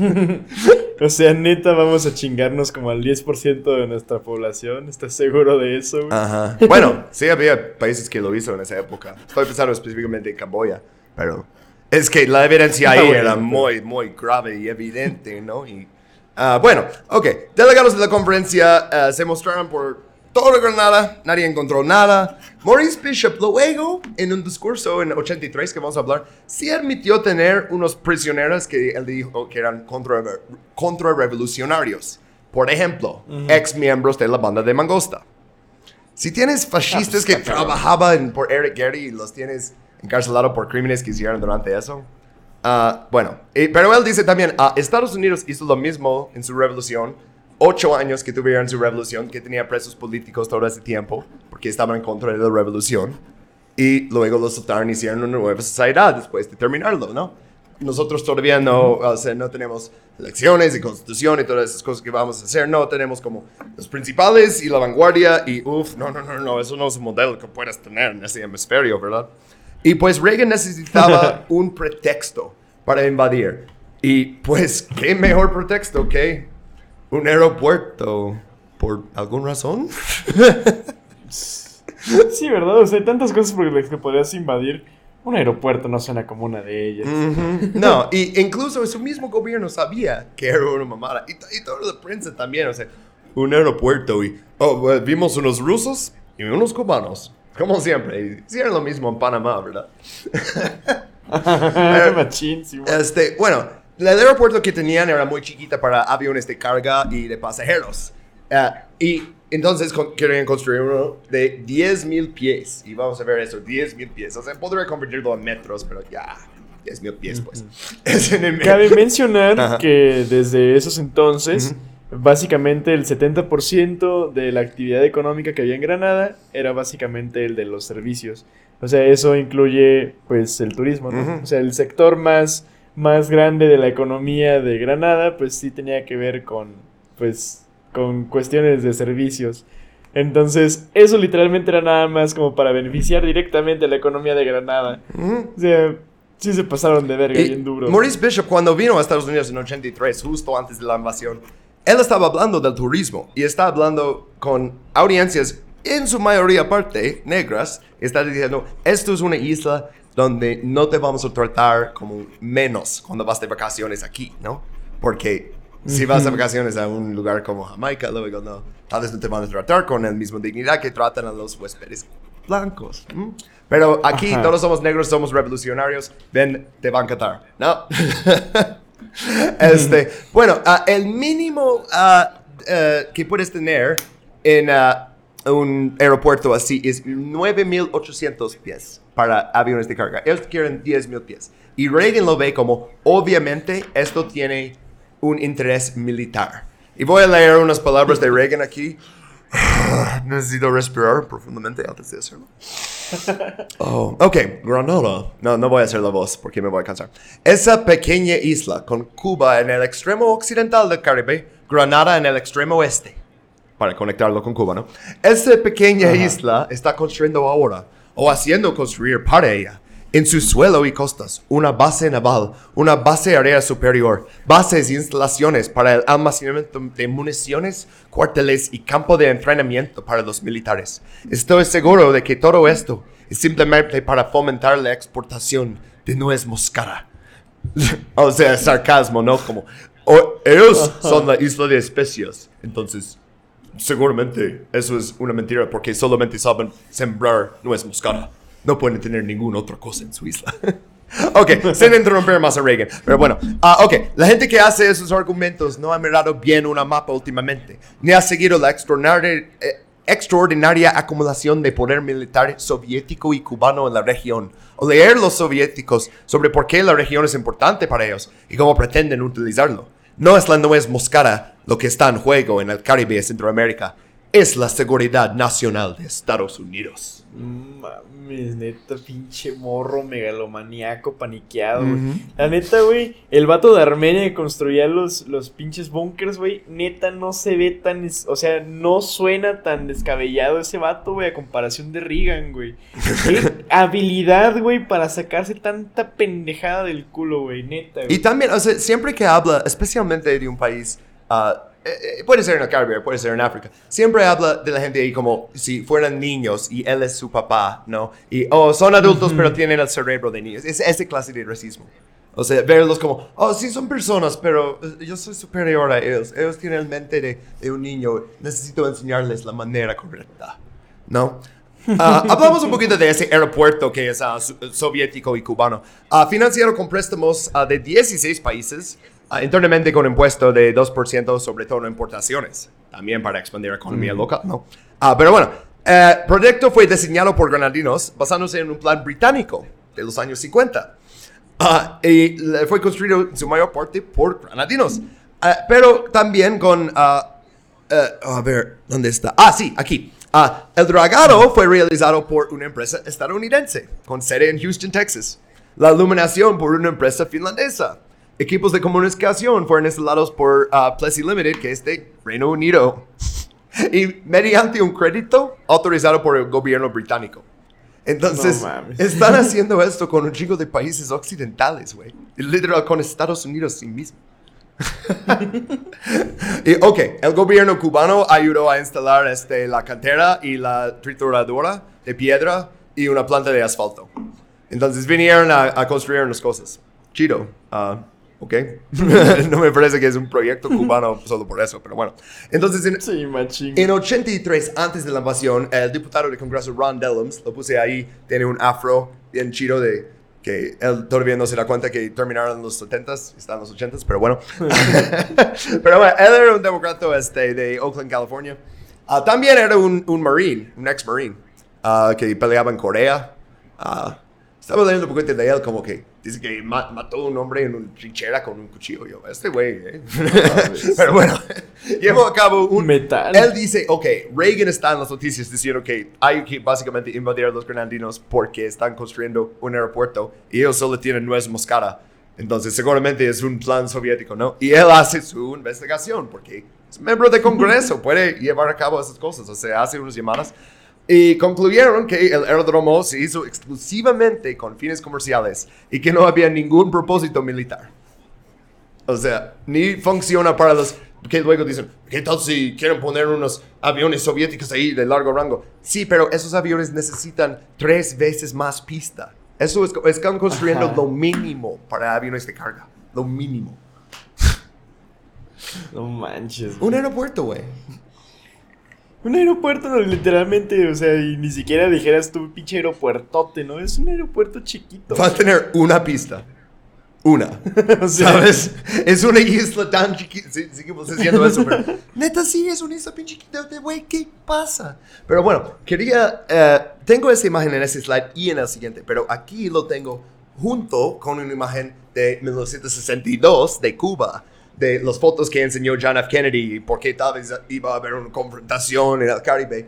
Y es exactamente el mismo fuente y texto y cómo está posicionado y cómo dibujaron las líneas y así. Y Mm. esto me parece que es muy a propósito. No puede ser que 20 años después de eso, no, no, no- oh, ya nos olvidamos de cómo se veía eso. ¿no? Mm, mira, necesitamos darles miedo a la población sobre algo que podría pasar en el Caribe con los soviéticos y los cubanos, que son los enemigos viejos ya. Entonces, usamos mismos gráficos, usamos el mismo tono, mismo tipo de discurso, todo. Mucha de esa gente que Sí. les va a dar miedo eran niños en ese entonces, ¿no? O sea, y lo- eh, estaban viendo, este, y su papá dice, ok, hay que construir un- algo para protegernos de las bombas. y están en el sótano comiendo avena la siguiente semana. Machín, güey, no mames. Y lo peor, güey, es que, o sea, digamos, o sea, tal vez con JFK, que digo, no lo justifico al vato, güey, pero tal vez si con ese güey, sí era como de que medio inevitable, porque estaba justamente como que el pedo así a flor de piel, ¿no? Lo del miedo de las bombas nucleares, güey. Y pues se entendía porque pues estaban así, pues eh, había empezado la Guerra Fría como tal. Pero Reagan, güey, tenían un cierto periodo de paz, güey. O sea, como una paz chiquita, güey. Eh, Y este vato, güey, literalmente cualquier mamada para escalar este pedo, güey, hacía pinches consecuencias nucleares. Si podía hacer eso, güey, lo hacía, güey. O sea, qué, qué desquiciado, güey, qué pedo. O sea, imagínate, güey. O sea, te digo, puede ser, ¿no? Ah, tal vez estaban moviendo acá en Cuba los pinches, las pinches bombas nucleares. ¿En Granada, güey? Neta, güey. ¿Crees que en Granada iban a poner pinches bombas nucleares, güey? Que iban a llevar ejército, güey. O sea, No ¿hacer güey. qué, güey? O sea, ¿por qué? Pe- O sea, Cuba aparte está mucho más cerca de Estados Unidos.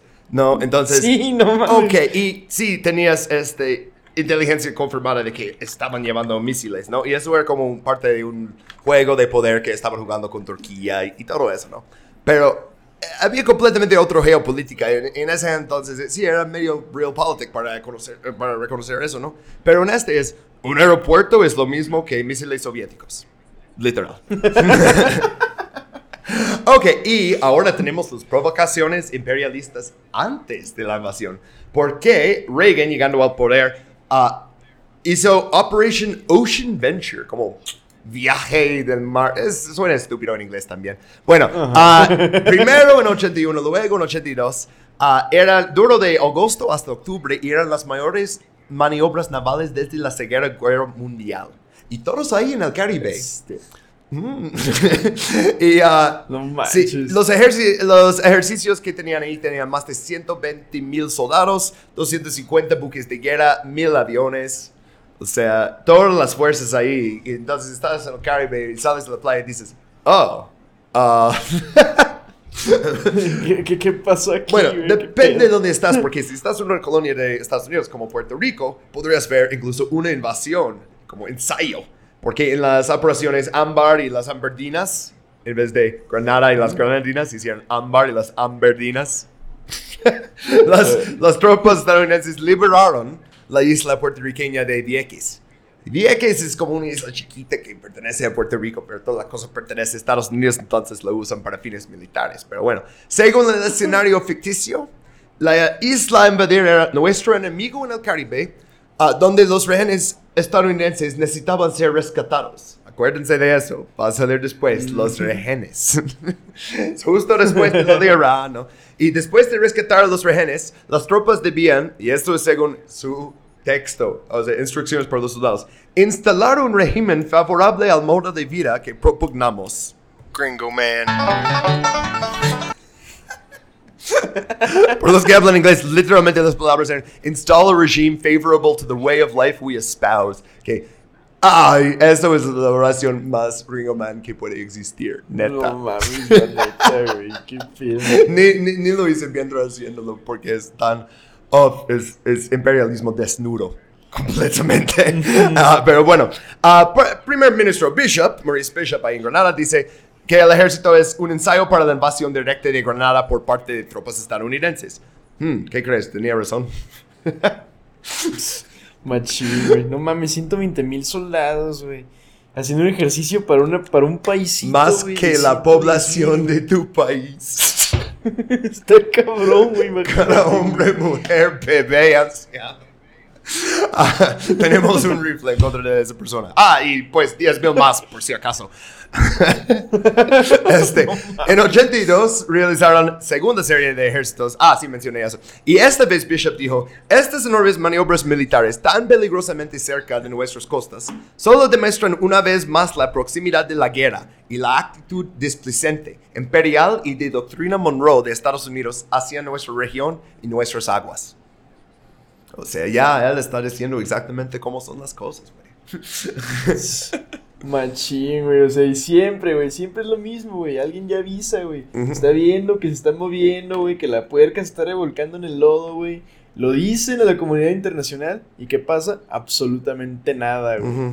Absolutamente nada, güey. Qué pinche, qué pinche desesperación es ser Bishop en ese momento, ¿no, güey? O sea, como que qué presión sota tienes encima de tus hombros. güey. Ujú. Ves ahí los barcos enseñando cada año la invasión y luego terminaron in- invadiendo, no exactamente por esas fechas, pero sí, o sea, los chicos ya tenían mucha práctica, ¿no? Aún así cagaron bastante en la invasión, pero bueno, no quiero dar muchos spoilers, pero ok, en 83, el año de la invasión, Washington Post informó de un plan de acción encubierta de la CIA contra Granada en 81 que era desestabilización económica que afecta la viabilidad política del gobierno. Y, oh, están intentando derrocar el gobierno a través de su economía años. Oh, qué sorpresa. No lo puedo que... Pero, pero vieron completamente, o sea, el rol de la CIA en eso. Y que la economía de Granada creció 1 a 2% cada año durante esos años. Que no suena como mucho, pero están durante una recesión. Tenían 24 dólares, güey. o sea, eh, Estados Unidos güey. está eh, liderando una guerra económica en contra de ellos y crece su economía. O sea, está bastante chido, ¿no? Tienes bloqueo con todo el mundo y aún así. Este, justo después de ese reporte, tres meses después, bueno, ah, Estados Unidos realizó más ejercicio en el Caribe. Esta vez lo decían Universal Trek, que es como viaje universal. Mm, Trek, suena como Star Trek, tiene como ese también. Sí, machín. y, y Universal. Me imagino al señor Spock, güey. Ah, sí.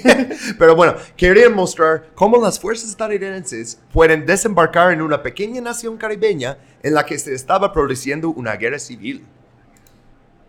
Va a ser relevante también, ¿verdad? Pero bueno, ok. ah, 83, 5 de junio. Las fechas ya se vuelven más importantes porque ya estamos en el 83. Ah, Maurice Bishop vino a Nueva York, a Hunter College, de hecho, donde mi mamá se tituló. Oh, wow. Eh, ella no, no creo que estaba estudiando ahí en esa época porque... Oh, no. Ese es el año que casó, se casó con mi papá. Lo voy a tener que preguntar después. Le voy a decir, oye, ¿escuchaste el capítulo? Me va a decir, no, no habla español. Pero bueno, él se fue a Hunter College a hablar en Nueva York a 5 de junio de 1983. Y él dice, el motivo real para toda esta hostilidad es porque perciben de lo que está pasando en Granada puede poner la base de un nuevo camino de desarrollo socioeconómico y político. Y ah, está hablando del proceso de hacer nueva constitución, de hacer una revolución. ah, y dice, mira, queremos normalizar relaciones con Estados Unidos, por eso estoy aquí, quiero que luego vengan a visitarnos de turismo, por eso estamos poniendo el aeropuerto. Pero está hablando de las dificultades que todavía se estaban enfrentando, ¿no? Están construyendo todo de nuevo, ¿no? Ah, y dice, ah, me esa frase que dijo. Por cierto, todo su discurso es- está en YouTube, lo puedes encontrar. Ah, él está sudando mucho bajo las luces que le pusieron, entonces cada vez que habla, como quita un poquito de sudor. Bueno, él dice, cuando al mundo capitalista le da un resfrío, a nosotros nos da neumonía. Chale. Ajá, pero bueno, y también hablo de la hipocresía en Estados Unidos. Dice, nos exigen elecciones a nosotros, pero no a Sudáfrica. Eso es durante apartheid Sudáfrica, ¿no? Los estadounidenses sí, no tuvieron elecciones por 13 años después de su revolución. Estamos a 4 años. ¿Cuál es la prisa? es como, mira, es tu propia historia, ¿no? Ah, menciona la escuela en St. George con estudiantes estadounidenses. Luego vamos a hablar más de eso, pero dice, ya tenemos estadounidenses en la isla, están estudiando medicina. Deberían venir más de ustedes. O sea, sea, en serio, quería abrir mucho y, y sabía que muchos de Nueva York son de Trinidad y de Jamaica y, y mu- muchos de inmigrantes vinieron de ahí, ¿no? Entonces dice, mira, no, el Caribe es, nos dividieron con idiomas, pero somos un pueblo, dice. Dice, nos enseñaron a odiar a nosotros mismos. Está hablando de real, recognize real. O sea, está hablando de esas cosas, ¿no? Sí. Este, dice que, oh, ah, sí, ese sí, te luego seguimos con lo que pasó justo después. Ah, dice, hace poco vimos un informe secreto del Departamento del Estado y dice que la revolución de Granada es, en cierto sentido, incluso peor, estoy utilizando su lenguaje, que las revoluciones cubana y nicaragüense, porque el pueblo de Granada y sus dirigentes hablan inglés y por tanto pueden comunicarse directamente con el pueblo de Estados Unidos. Ellos también dijeron que el 95% de nuestra población es negra. Entonces podemos tener un atractivo peligroso para 30 millones de personas negras en los Estados Unidos. Está diciendo la- la- todo esto en voz alta. Mira, me quieren derrocar porque hablo inglés, soy negro y soy revolucionario. Y no quiero que eso llegue a su país. Mira el tamaño de esos huevos. Bueno, le fue mal, ¿eh? Este... Sí. Este voló demasiado cerca al, al sol, ¿no? Ah, estos tres, puse sus fotos, son los traidores de la revolución. Yay.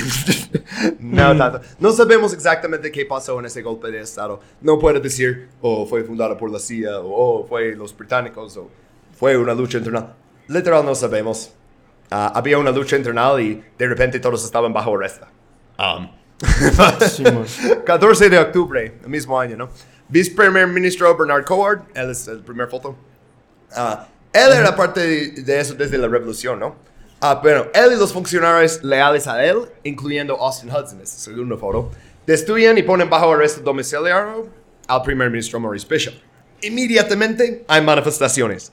Dicen, ¿qué hicieron con Maurice Bishop? Maurice Bishop es nuestro líder, no ustedes dos. Ustedes dos tal vez están hartos de que él siempre es el enfoque de todo, ¿no? Pero no pueden quitarnos nuestro primer ministro. Y la gran manifestación ante la su residencia hace que Bishop sea liberado, porque están ahí tanta gente que dicen, ah, ok, Bishop, puedes ir. Y, ok, ya todos vamos a estar chido, ¿no? Y ya, fin del capítulo, y Granada hoy en día tiene... Ojalá, bro. Ojalá fuera así. No, ah, ok. Bishop Nunca es tan fácil. se dirigió con un numeroso grupo al cuartel general del ejército en Fort Rupert. Eh, y más tarde una, univers- una, eh, una unidad del ejército llegó de Fort Frederick. ah, con- y muchos civiles que estaban en el fuerte de Fort Rupert fueron asesinados. Y luego, ah, después de todos esos combates, llevaron a ocho personas a la- al muro y les fusilaron. Y esto eran primer ministro Maurice Bishop, ministro de Asuntos Exteriores Unison Whiteman, el otro que hizo la revolución con él, ¿no? El ministro de Vivienda, el presidente del Sindicato de Trabajadores Agrícolas, el ministro de la Educación, ah, la, eh, de- la persona de la Junta de Comercialización y Importación y pues unos empresarios más. Pero todos los oficiales más altos en las cosas más importantes, educación, agricultura, vivienda, ¿no? Y asesinar a esas personas enseña que ya vas a llevar al país a otra dirección, ¿verdad? Um, Sí, por completo. pero dice que, porque, eh, como dije, todo en Granada pasa más rápido. Uh, Bernard Cord tenía el poder cinco días.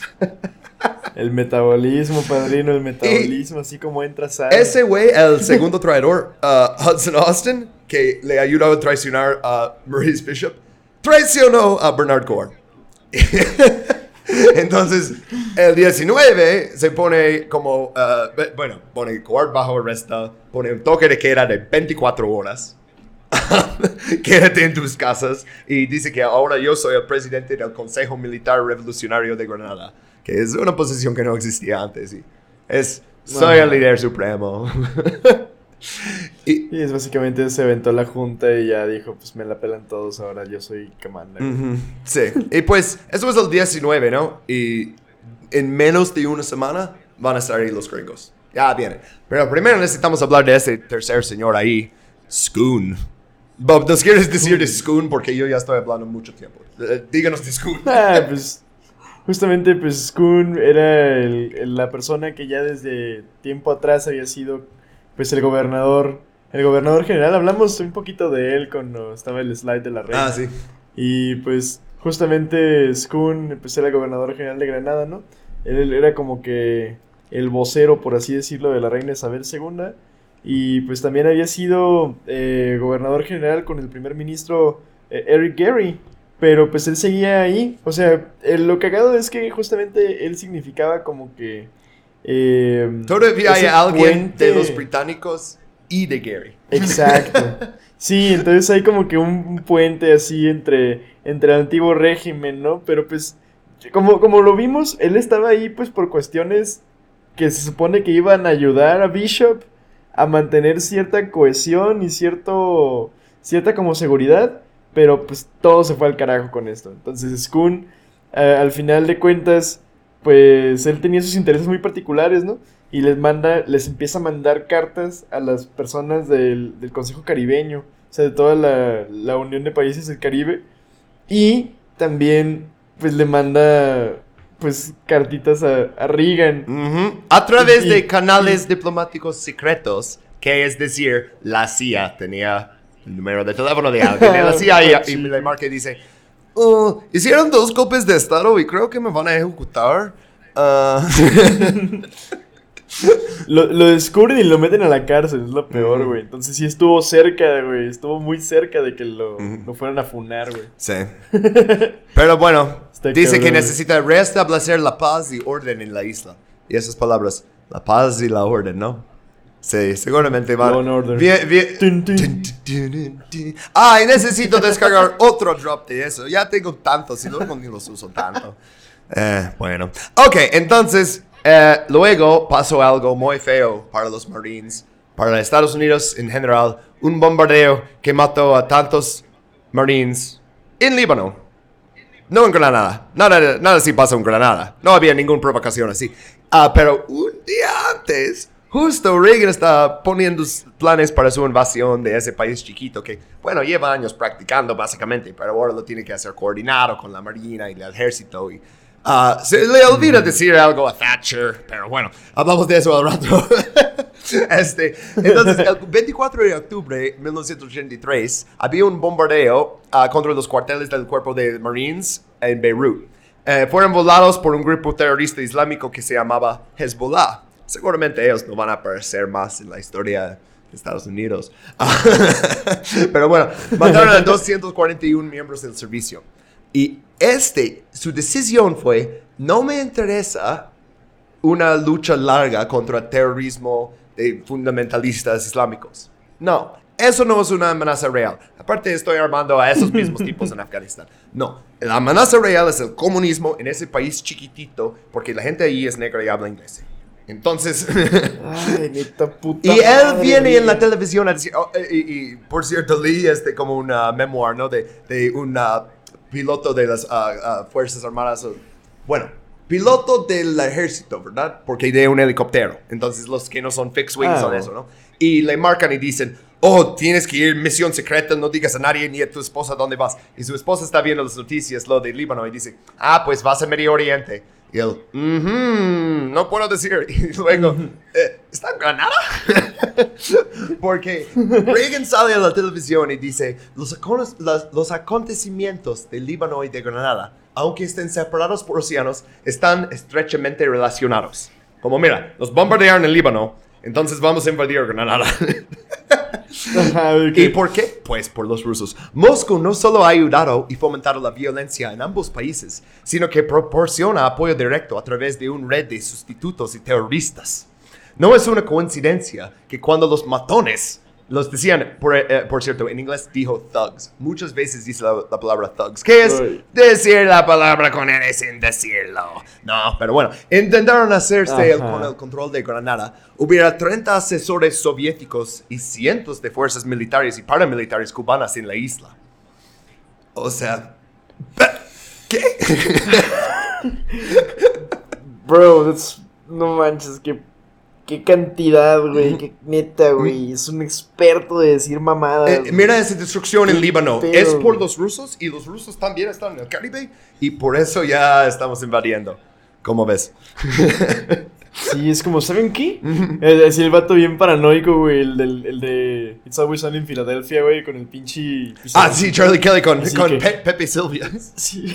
Vi Sí, una explicación todo, de todo eso. es culpa de dice, ¿por qué sale tanto Pepe Silvia? Porque es en Filadelfia, Pensilvania. Y él lo lee porque es como medio analfabético. Lo lee como Pepe Silvia en vez de Pensilvania. Y piensa que es un nombre.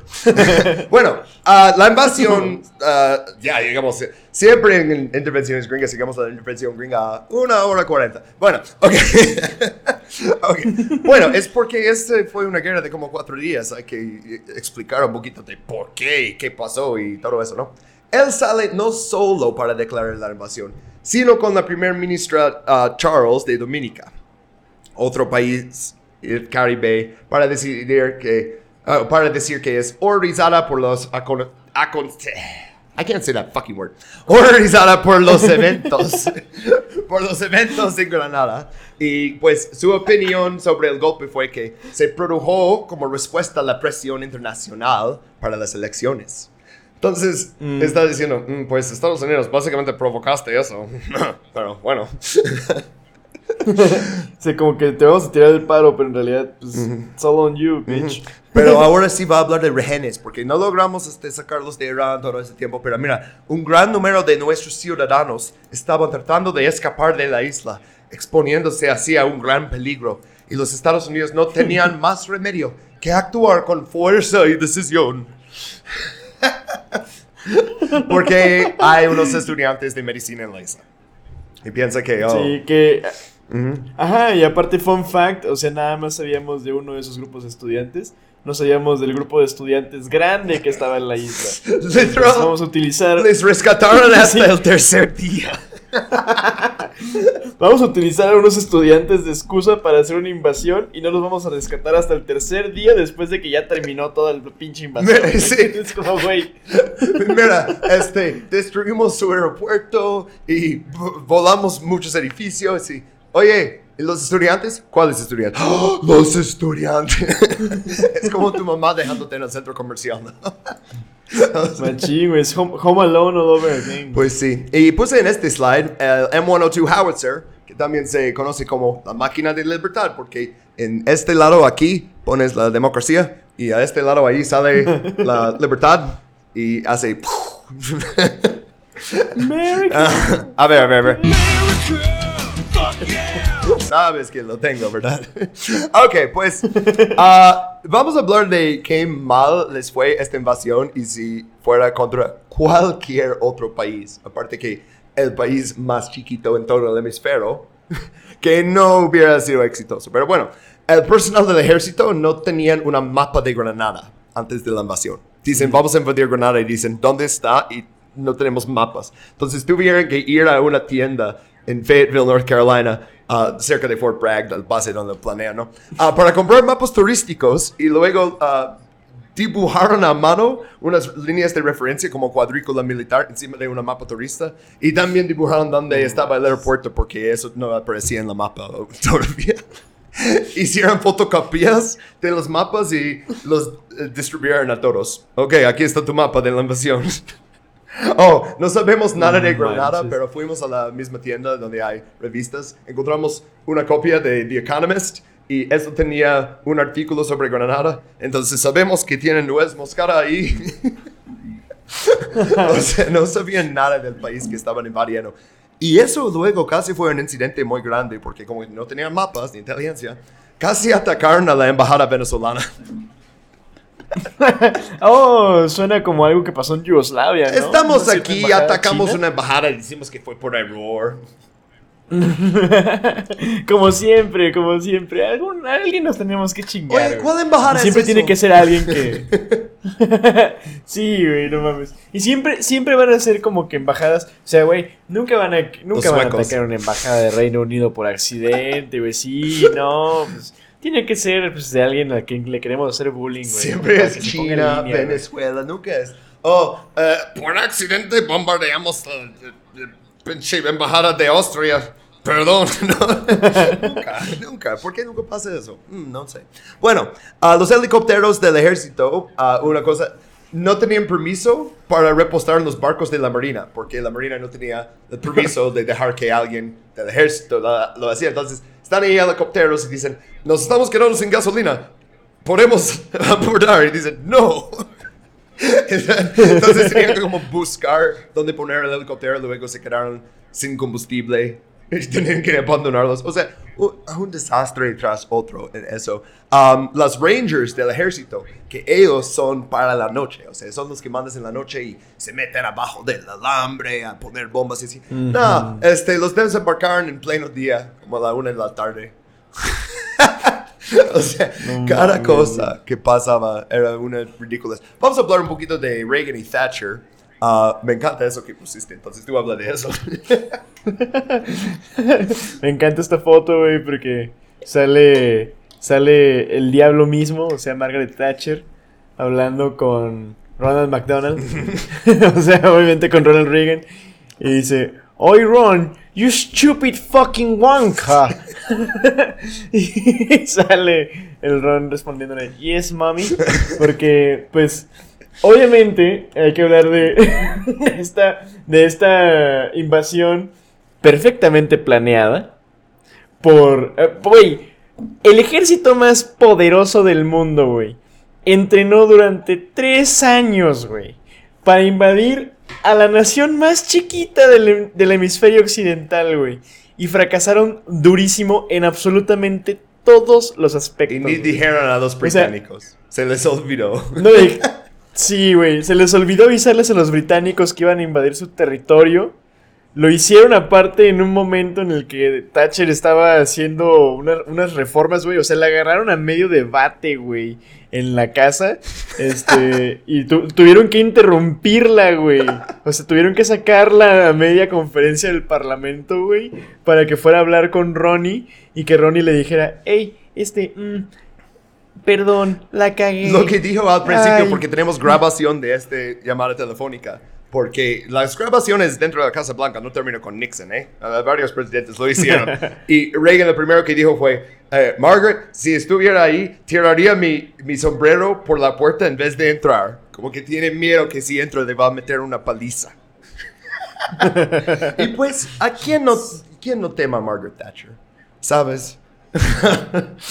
Sí, güey, la neta es, es, el, es el demonio mismo esa señora, güey, así que Bueno, ah, está, está cabrón. güey. Reagan, su pretexto, dice, estábamos siendo tan cuidadosos que le dijimos a los estados del Caribe que estábamos planeando, pero teníamos tanto miedo de esta fuente, lo que podría ser. Específicamente, o sea que, o alguien va a decir los cubanos o algo. Dice, casi podría abortar una misión con las vidas que podría haber puesto en peligro. Y pues, luego dice, cuando llegó la noticia de sus preocupaciones, sí, estás invadiendo mi territorio, ¿no? La hora cero había pasado y nuestras fuerzas estaban en camino. Como, güey, cuando se me ocurrió decirte, ya estaban ahí. y les dije a los caribeños, pero estaba tan preocupado que pues me iban a delatar a los cubanos o algo y pensé, si te digo a ti, pues qué tal si, no sé, roban la comunicación y de hecho Thatcher dijo, conozco la sensibilidad por lo de las Malvinas. Ella dijo Falklands, pero aquí decimos Malvinas, está bien. Ah. Este, por eso no hablaría mucho tiempo ni siquiera por teléfono secreto con usted, porque incluso ese puede romperse. La acción está en marcha ahora y solo esperamos que tenga éxito.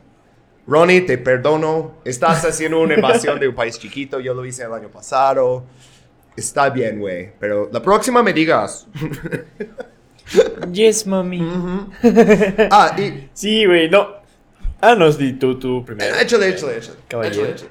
Ah, es que justamente lo cagado es que también le empieza a decir de que, no, es que sí, es que estaba con el secretario de defensa y estaba con, con el güey pues, del ejército y estábamos jugando golf y, y pues me tuve que venir en pijama a coordinar todo desde Washington. Entonces, también pues por eso es que, es que la cagué porque pues sí, te tenía que haber avisado y todo el rollo, pero es que tú entiendes, el golf es algo muy importante cuando estás planeando una, una invasión que lleva tres años en ejercicios.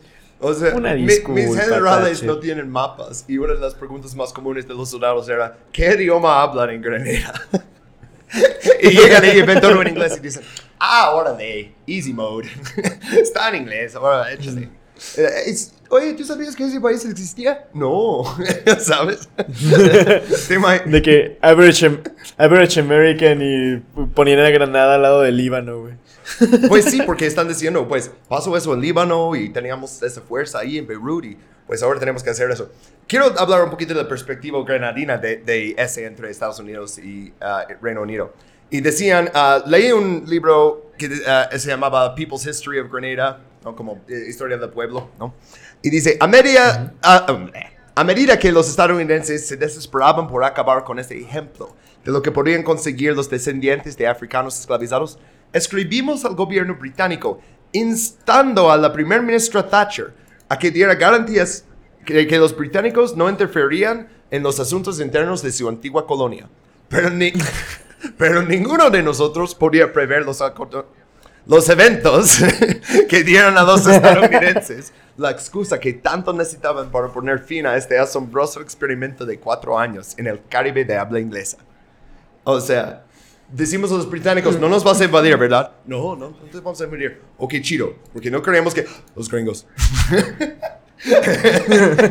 o sea, nadie lo vio venir, la verdad. Bueno, excepto todos, eh, como Maurice Bishop, que dice, ¿por qué siguen haciendo estos ejercicios si no lo van a hacer? Porque hay 150 mil soldados rusos en la frontera de Ucrania. Ah, seguramente por práctica. Ay, sí, güey. Es que, güey, no mames. Y es que se me hace muy cabrón, güey, porque justamente luego, justo después de esto, justo después de la invasión, eh, ya empiezan a circular luego como noticias, ¿no? Y de que, ah, no, pues que los pinches rusos, creo que fue Andropov, güey, Mm. el que le dice a Reagan que es un trigger happy cowboy, güey. Y, o sea, ya, pues básicamente toda la, pues, toda la, el prestigio militar, güey, pues ¿Cuál Prestigio militar, entre prestigio comillado, ¿no? militar? Eso es después de Vietnam. Todas las películas en esa época, aparte, eran... Todas las películas se trataban de Vietnam en Estados Unidos hasta que se trataban de 11 de septiembre. O sea, tenías Star Wars. Si preguntas a George Lucas, ¿de qué se trataba Star Wars? De Vietnam. Literal. este, pero bueno, ah, hablamos un poquito más de esa invasión y una cosa que pasó que de hecho luego fue inmortalizado en una película de propaganda. Pero sí, eso es una caricatura política de la época y dice, Your telephone credit card, tu, tu tarjeta de crédito telefónica. Don't go to war without it. No vayas a la guerra sin ella. ¿Por qué hicieron esta broma y por qué da risa? Porque un oficial del ejército necesitaba apoyo de artillería, pero no podía conseguir que la radio funcionara. Y ve barcos ahí que están disparando y así, ¿no? O sea, toda la marina, y no tiene ninguna manera de comunicarse con ellos, porque su radio solo funciona con el ejército y no con la marina.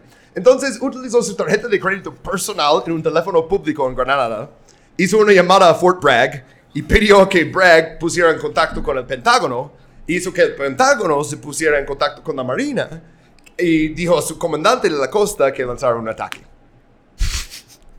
o sea, No literal tienes Ah, todos esos barcos y tienes, no puedes marcarles por radio, tienes que marcar hasta Washington. Imagínate, güey. No, y fíjate, es- eso sale en, en la película que. Pues la de Harvard Bridge. Con este Clint Eastwood. Clint Eastwood viejo. Pero ¿sabes que también sale.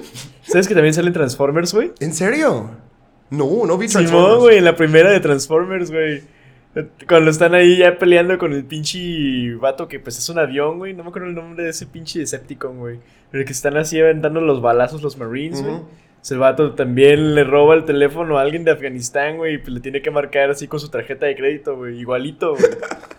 Increíble. Bien pues qué perro, bueno güey. que llevo su tarjeta de crédito. Pero supongo, tienes tu cartera, no vas a decir, oh, voy a una guerra, necesito dejar esto aquí, ¿no? O sea, lo traes como sin pensarlo, ¿no? Supongo. Bueno, ahora vamos a llegar a... eh, la invasión no tienen como muchas batallas, básicamente llegan las tropas y toman control de la isla. Ah, pero es importante hablar de la guerra de propaganda. Siempre es importante hablar de eso, pero especialmente en eso. Puse en este slide unas imágenes. El primero es un soldado de Estados Unidos. Se ve que tiene, eh, que cumplió 18 años ayer. o sea, el casco le queda grande. Sí, sí, y tiene su joven. M16 ahí. Y luego detrás de ellos un grupo de gente completamente blanca. Este, sonriendo y son unos estudiantes que rescataron. Te das cuenta que no son todos los estudiantes, es un grupo chiquito porque es antes de que rescataron los demás. es cuando todavía no se veían que existían otros 600 alumnos en algún otro lugar de Granada. ¿Te imaginas? Hay un golpe de estado y luego ves tu ejército llegar, o sea, ves los aviones, los barcos tienen la bandera y dices, seguramente van a venir por nosotros. Y en primera noche duermes y siguiente, seguramente van a venir por nosotros. Como diciendo, poquito más fuerte cada vez hasta que te escuchan. No. Sí, no Sí, manches. sí. Aparte, te das cuenta que parece, parece así como esa foto parece sacada de algún libro de texto de inglés. güey. Ay, sí. O sea, Hecho como por- para aprender idioma. Este güey. libro de inglés fue hecho por Voice of America. Voice of America es completamente propiedad de la CIA. Oh, y tienes aquí esta foto que no tengo los derechos, por eso tiene esos marquitos encima, pero bueno. Ah, es una mujer besando al piso. Y está besando al piso de Estados Unidos cuando bajó de su avión de Granada porque escapó de una dictadura comunista con matones. Ok, pues ella besando al piso de Estados Unidos. Esto es una imagen muy fuerte para la propaganda. Y abajo tenemos unas imágenes que no eran tan sindicados, publicados, ¿no? De unos chicos negros con las manos atados atrás de sus espaldas eh, y unos soldados blancos con el uniforme de Estados Unidos, con fusiles apuntado a ellos con su dedito en el gatillo que te enseñan a no hacer eso. Pero él lo está haciendo en la foto, ahí está. Este- Porque ¿qué son los derechos humanos y las personas a las que se los vamos a quitar? Pues son negras, ¿no? No son humanos como tal, ¿verdad? Ujú, Tienes, el ejército en Estados Unidos es tan racista como todas las otras instituciones, tal vez más. Ah, y también tenías este, manifestaciones en contra de eso. Ah, tienes eh, unos manifestantes enfrente de la Casa Blanca con un cartel que dice US troops out of Grenada, ¿no? Como soldados estadounidenses fuera de Granada. Pero no tenía tanto interés en media como en Vietnam, ¿no? Son los ochentas. es, es una nueva época. No queremos hacer las mismas cosas de, oh, mira, manifestantes contra una guerra. Ah, no, no nos interesa, ¿no? Y luego la propaganda que usaron, y bueno, los PSYOPs, ¿no? Los, los operaciones psicológicas. Vimos eso en Panamá con Noriega.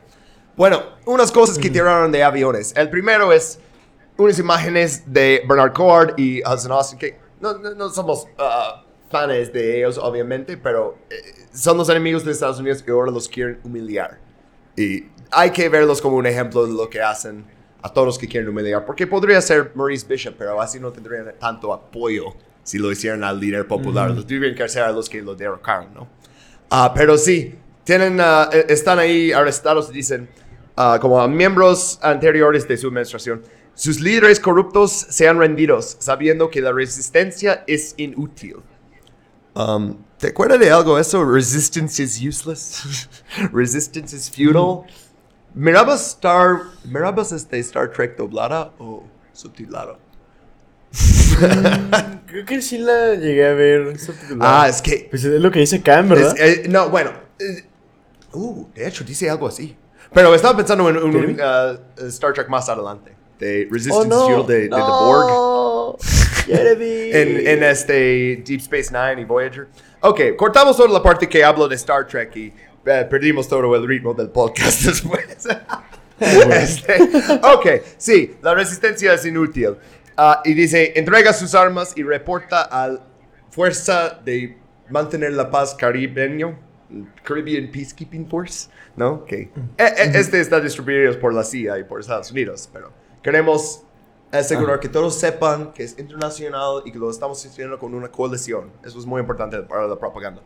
Y luego, uff, ah, esa imagen puse aquí para comparar Bernard Coward y este Hudson Austin con los ojos vendados, sin playera, con como una bolsa colgada por sus ah, cuellos, ¿no? Y estas imágenes que usan del enemigo humillado, lo vamos a ver una y otra vez. Y por eso puse también esa foto infame de Khalid Sheikh Mohammed, esa foto infame de Saddam Hussein que le está revisando la boca, ese de Gaddafi, que por algún motivo necesitaban enseñarnos básicamente una película snuff con lo de Gaddafi.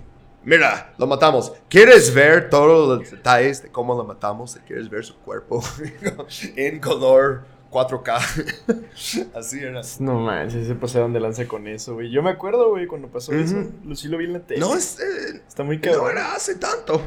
La verdad. no, o sea. Sí, no manches. Sí.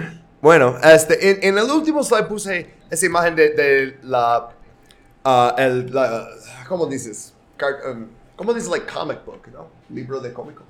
Sí, um, sí, un libro de cómics. Bienvenidos a. Intervenciones Gringas, donde aprendo español todas las semanas. El libro de cómics, ¿no?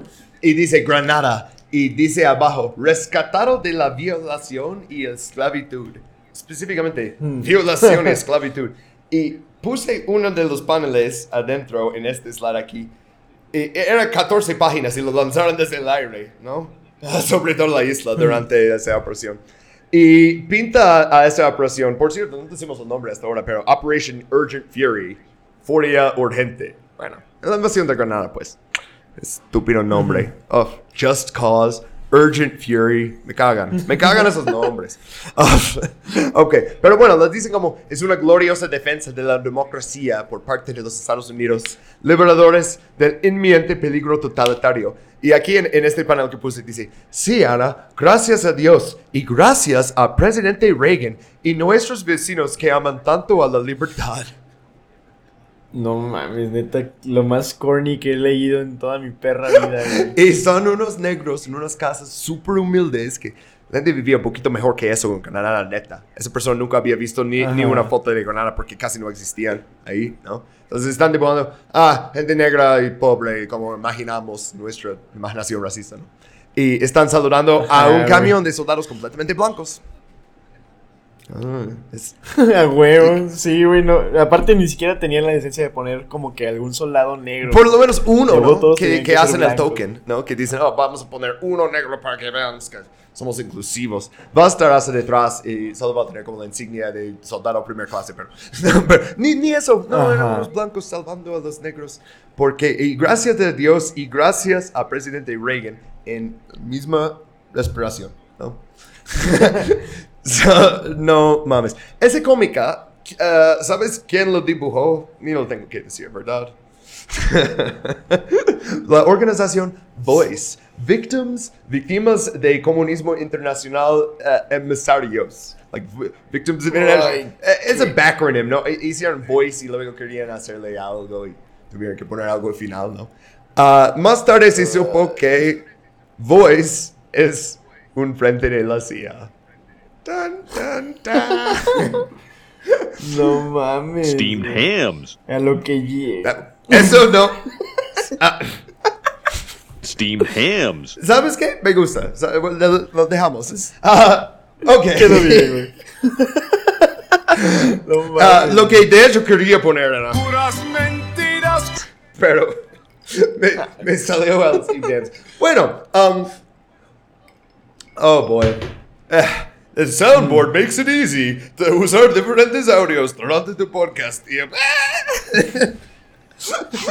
Todo paniqueado, güey. Ey, güey, pues mínimo no, mínimo no pasaste tres años planeando usar ese soundboard, ¿sabes? No. y no, Mínimo- no tengo mínimo que meter tarjeta de crédito y marcar a alguien en Exacto, Norte. Carolina para que hable con alguien en Washington para que hable con alguien. Este. Honestamente, ya cualquier fracaso que vayamos a tener es mucho menos que el fracaso de los Estados Unidos como, Ujú. como pinche organización militar. Pero quería hablar de, sin ideología, no más con estético, de ese cómico contra, luego la propaganda en contra de Estados Unidos de la época. Que tenemos uno aquí de Granada, tenemos uno aquí de Unión Soviética, obviamente van a decir algo sobre esto, ¿no? Y tienen uno ahí de Estados Unidos. Ah, y el primero está hecho en Granada y dice, no a Reagan, únete a la milicia, ¿no? Y tiene ahí como una batería de ah, cañones ah, contra aviones. No, y Ok, dice, sí. más vigilancia, este, defiende nuestras playas, protege todos los lugares de trabajo, no- sin eh, agresión imperialista. Está bastante bien. De estético está horrible. Es, es un... Sí. Ah, las imágenes no se ven, o sea, los colores que usaron están... eh, se ve que lo hicieron con como Windows 95, pero esto era 83, entonces. Lo hicieron con como Windows 83, ¿no? no Sí, güey, como que se veía muy old school, ¿no? Ah, sí, es que la propaganda de la CIA, por todo lo mal que es, hicieron un cómico con nivel de como colores y, y- y cómo se printa, eh, o sea, todo eso, o sea, echan muchas ganas a su propaganda. Por eso funciona. Porque pasaron de hacer Simón. esos libros de cómicos a hacer películas de cómicos, como Los Vengadores 2012. Ah, bueno, tenemos también a- ahí uno de Unión Soviética que dice, los agresores de los Estados Unidos deben responder y pone y dice ahí Nicaragua, Líbano, Granada. Entonces están conectando esos también. Muy perro. Y pues el último es como dibujaron el, al águila más o menos como un buitre, ¿no? Y dice Estados Unidos fuera de Granada, derroca imperialismo estadounidense. Eh, sencillo, está ok. Nada tan, tanto color y tanta vida y historia como lo de la CIA, ¿no? Simón. O sea, Hasta eso, el de Unión Soviética está muy chido, güey. Yo se lo tendría de póster en mi cuarto. güey. ah, no sé, es que se ve como una película de terror, ¿no? Por la fuente que usaron. Por los que no están viendo en YouTube ahorita, es como, ay, ¿de qué están hablando? Pero, ah, no sé, es que usa- Sí. pusieron texto a más que la mitad del postal. Eh, Es que, ¿sabes qué, güey? También parece como si fuera. Como si fuera un póster así de álbum de punk. ajá. Está- Sí, parece algo que ha- hacía como Dead Kennedys en ese mismo año. Básicamente, sí. Ok. ah, hablamos un poquito de ah, propaganda que salió justo después de la invasión. Ya que estamos ahí y ya que todos sacaron su mapa del mundo y su enciclopedia para buscar dónde está Granada y qué pasó ahí, por qué estamos mandando todos esos soldados. Este, pues tomaron fotos de todas las banderas cubanas que encontraron, porque tomaron soldados cubanos que estaban ahí. Oh, ¿eres cubano? Mm, Obviamente eres militar de, de Fidel. Te metemos a la cárcel. Este, O te y. Reagan dice, esto es justo después, ah, esto es el 26 de octubre, entonces justo después, ¿no? Y Reagan dice que Cuba quería tomar Granada. Y que la, la, bas- la bastión, o sea, la batallón de cubanos que estaban ahí, estaban intentando invadir la isla antes. Y él llegó justo No a tiempo. Justo a tiempo para salvar la democracia. Literal, sus palabras son, we got there just in time. Y, o sea, y dice, Granada nos dijeron fue un país amigable, un paraíso para el turismo. Y dice, pero no lo era. Era una colonia soviético-cubano y lo estaban alisteando como un bastión militar para exportar terrorismo y derrocar democracia. O o bueno, s- um, es mejor socavar la democracia, ¿no? Derro- eh, bueno, sí. Sí. Pero exportar terrorismo. Este siguiente slide no tiene nada que ver con, con- con eso. Oh, oh, ah, sí, sí, sí. Ah, son terrorismo exportado por Estados Unidos en El Salvador, Honduras, Nicaragua y Colombia. Y quería poner más países, pero solo cuatro imágenes caben chido en el slide. Entonces, Sí, o sea, suena como que. hipocresía. es como, oh, van a exportar terrorismo en toda la región. ¿No saben los rusos que esto es lo nuestro? Nosotros lo hacemos. Se mira todos esos paramilitares y escuadrones de la muerte. Esos son nuestros chicos. Este negocio es nuestro y nos gustan los monopolios. That's the American Tú way. puedes tener Cuba y ya. Pero no puedes, no pueden ni pisar tierra caribeña unos cubanos o unos soviéticos. Sin decir que, ah, es una invasión, ¿no? Ah, Imagínate, güey, nada más por ser poquitos asesores, güey, haciendo un pinche aeropuerto. o sea, un aeropuerto chiquito. es un pinche ingeniero, ¿no? Cu- Cubano. Sea, licenciado eh, Juan, ¿no? Y dicen, ah, vas a ir a un proyecto en Granada, ¿conoces Granada? No, no. Ah, está padre, eh, este, vas a comer chido, tiene otras cosas ahí, o sea, vas a practicar en tu inglés, ah, chido. Llegas ahí y luego te arrestan y dicen, eres un espía. Y tú de, oh shit. Digo, quiero mi, quiero mi una llamada telefónica. Dicen, no, no, no, esto es para este, ciudadanos. ¿Conoces que Guantánamo? sí vas a tener derecho. ¿Quieres? No manches. bueno, todavía no. De Guantánamo fue después. Pero bueno, ah, ok. La guerra oficialmente duró 25 a 29 de octubre de 1983. Muy poquito. La verdad. Ah, vamos a ver que Estados Unidos ah, no agarró su mochila y se fue a casa después. Pero bueno. Luego, después de la victoria de Estados Unidos, Los gobiernos de Estados Unidos y el Caribe reafirmaron que la reina Isabel II era la legítima gobernante de Granada y reconocieron al gobernador general Paul Schoon como su único representante legítimo en Granada. Regresamos al colonialismo como debe ser. Básicamente. Ya quitamos los comunistas. Básicamente. Ya pusimos el único representante es el de la corona, que estaba en contra de la revolución. Pero lo dejaron para hacer una monarquía comunista y... Ah, un error, te puede costar mucho, ¿no? Puse también aquí, Severo. encima güey. de los soldados ahí de 82nd Airborne, ahí en Grenada, puse también ah, la declaración de la ONU que estaba condenando la guerra como un acto ilegal. este, bueno, eh, no- nunca pasa nada Sí. cuando dicen eso. Un viol- eh, violación flagrante de los 100. 108 votos a favor, Ajá. 9 en contra. Ah, no pasa nada porque somos Estados Unidos, podemos hacer lo que nos dé la gana. Porque la ONU es básicamente Nuestro título, eh. nuestro pinche. Ajá, literal, güey. Por eso está en Nueva York, ¿no? O sea, Nos dan el sello. pinches morros, güey. O sea, nos dan el sello y si no nos dan el sello, lo hacemos en el sello.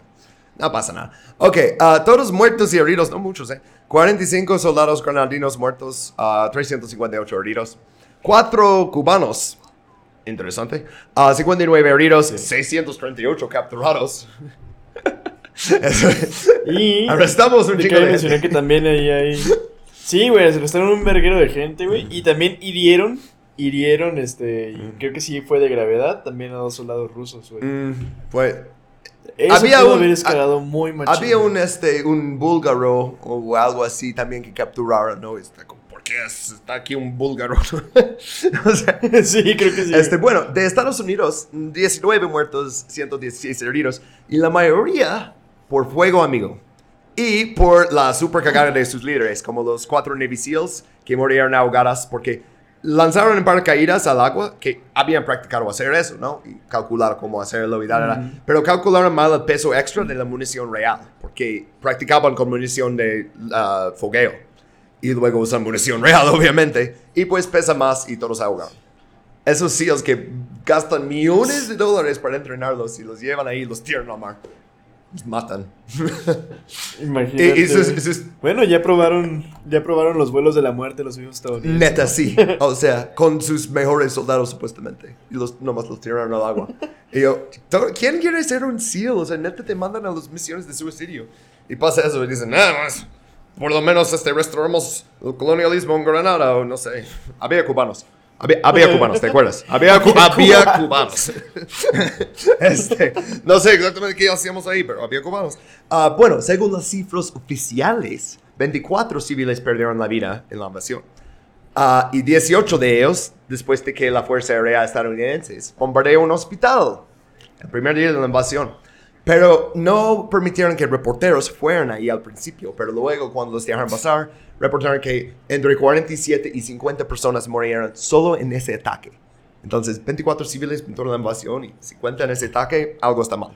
No, y aquí No se te hace tan cabrón, güey, que siempre, o sea, dicen, güey, tenemos la tecnología de punta más cabrón en absolutamente todo el universo, güey. Somos la, la fuerza militar con más tecnología, güey. Precision. Más, literalmente más puto poder y precisión, güey.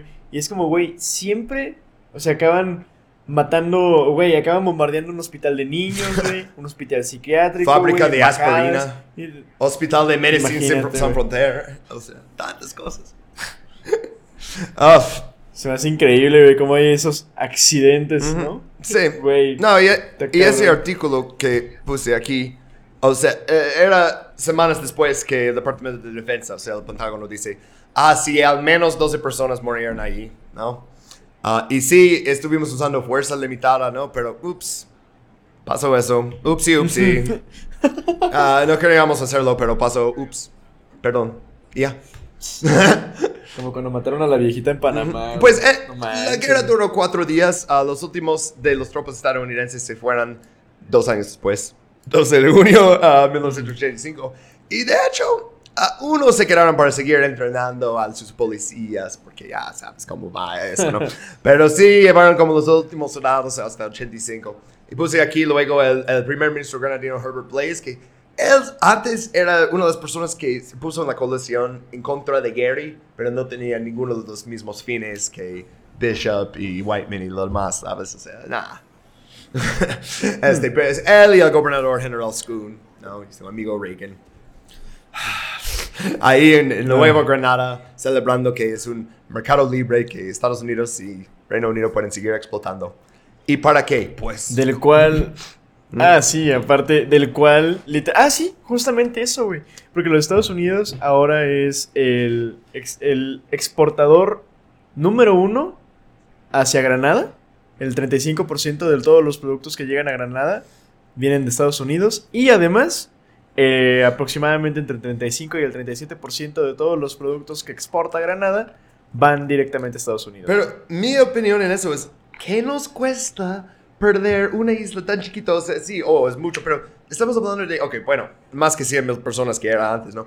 Pero aún así, tan poquita gente, o sea, había más gente en, creo que en mi código postal en Nueva York, y que en, en, en, en todo este país, ¿no? Pero ¿por qué nos importa tanto perder este mercado? ¿Vale los millones de dólares que gastaron en, y, y las vidas que gastaron en recuperarlo? No, pero es, ¿cómo ves, Reagan? Tienes Cuba a un lado y tienes Granada al otro. No, y si pasan ahí, y seguimos con la teoría de domino que teníamos en Vietnam, ¿no? Que si va uno, va lo demás, y luego los restos de los países lo van a hacer. Y los negros aquí van a hacer mucho ruido y liberación, no, no se puede, ¿no? Um, ¿Cómo podremos consumir eggnog? Ajá, sí, por eso puse esa historia que luego Reagan dijo. Está en, ah, ahora está en el reaganlibrary.gov, ¿no?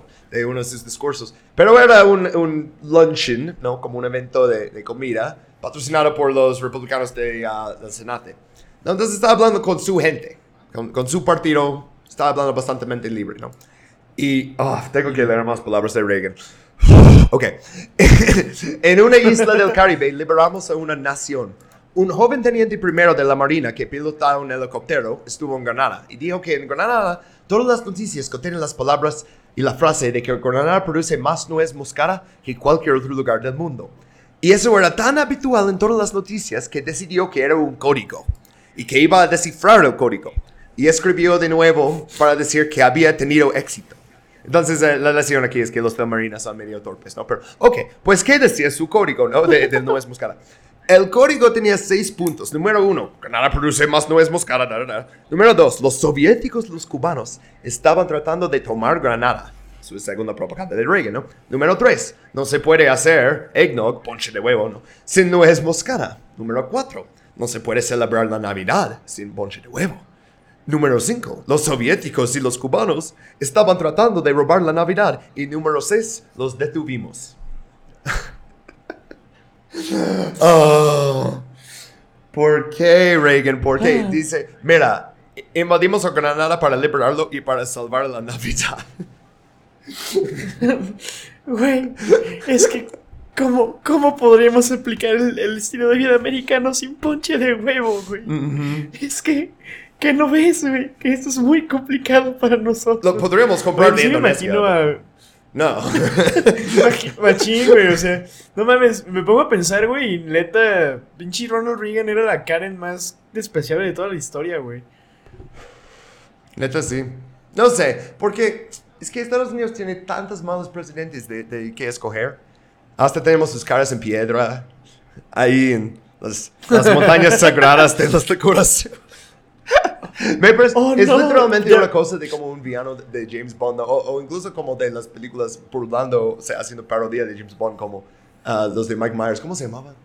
Ah, ah, Austin Powers, esos, ¿no? Que tiene como su cara tallada ahí en la volcán de su base Sí, secreta. Es como, güey, pero nosotros hacemos esto. Ah, are we the baddies?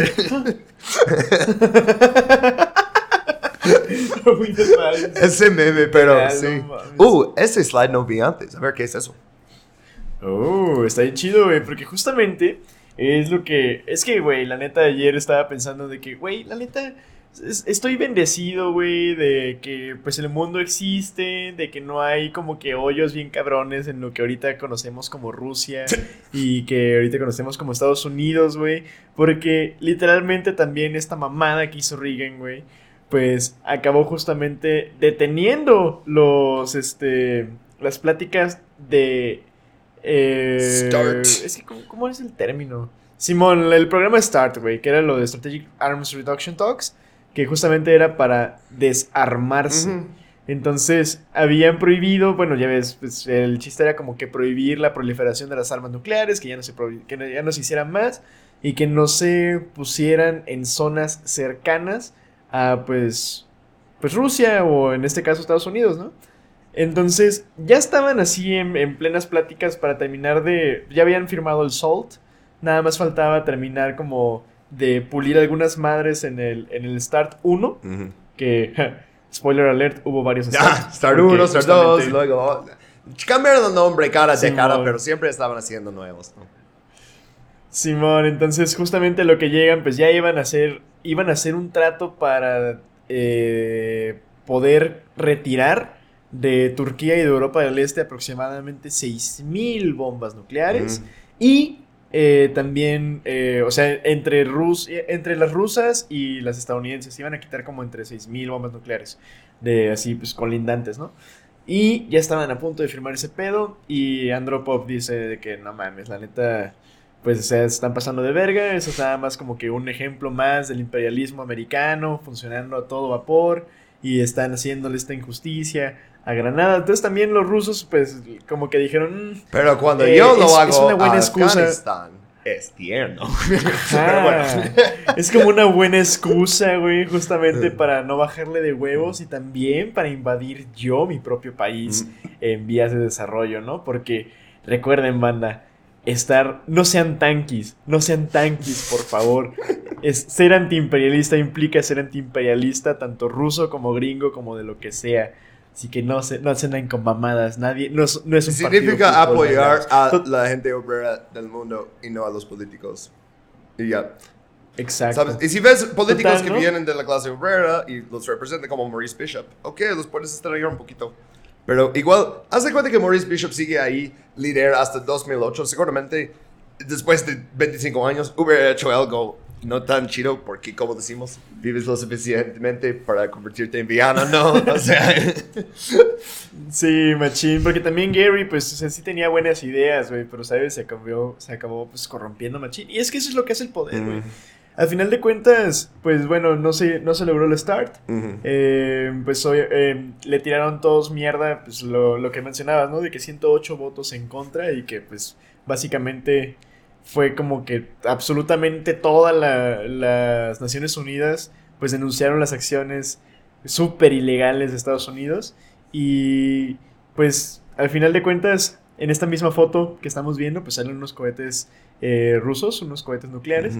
Y, oh, ¿quién es ese que veo ahí al lado de, de George H. Bush? Ah, oh, es- eso es Gorby. Es Joe Biden, ¿right? No, a ver, oh, oh, al otro lado, al otro lado. Eh, Sí lo es. Sí, entonces tal parece que Sleepy Joe Biden ya tiene experiencia en lidiar con crisis nucleares, ¿no? Mm. Le pone tan tranquilo con la situación nueva de Ay, Ucrania. Biden. ¿Sabes? Si, si alguien está escuchando ese podcast como tres años más adelante, van a decir, ay, mira, refleja mucho la época de la guerra Ucrania-rusa, porque hablan de eso en casi cada capítulo. yo. Pues sí, güey. o sea. y, y también porque relaciono mucho con ese, estos asuntos. Ok, hablamos un poquito más Sí, es un ciclo de la propaganda. Esta película salió en 86, Heartbreak Ridge, lo mencionamos antes un poquito.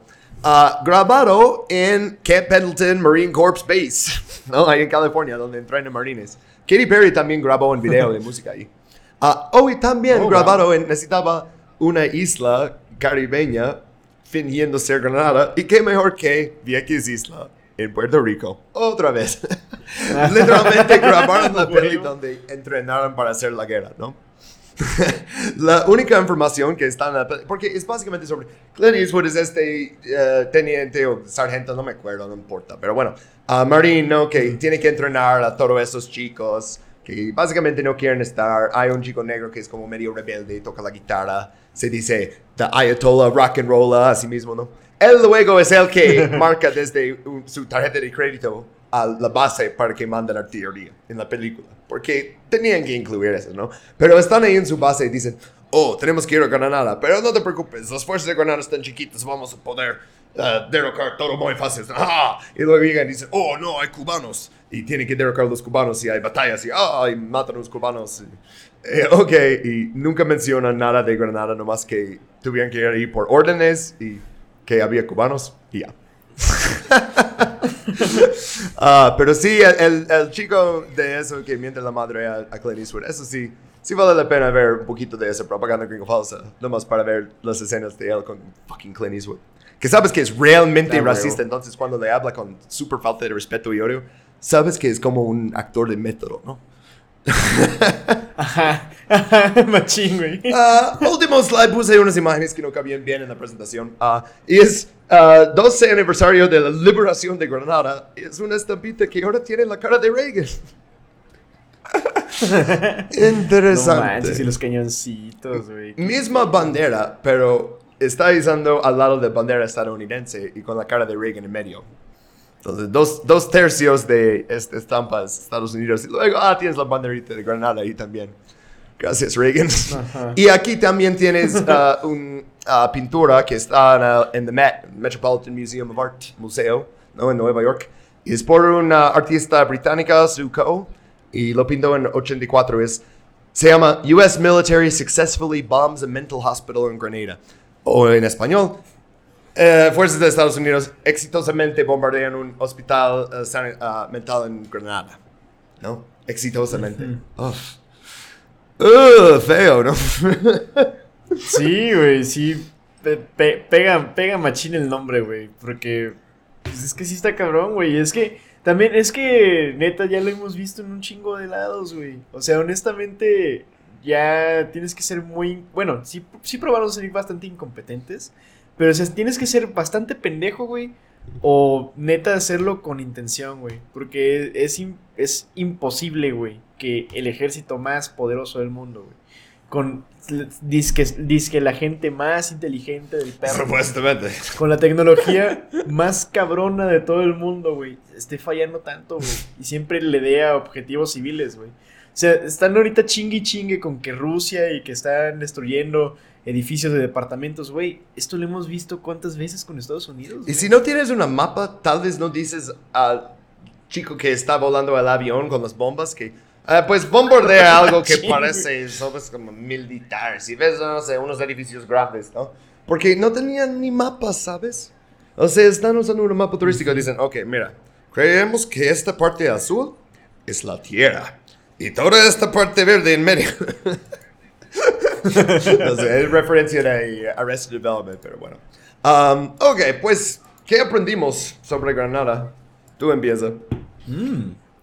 Pues aprendí, güey, que pues si, si, si quieres derechos humanos, pues debiste haberlo pensado antes de nacer negro. Eh, también y caribeño también. Aprendí, güey.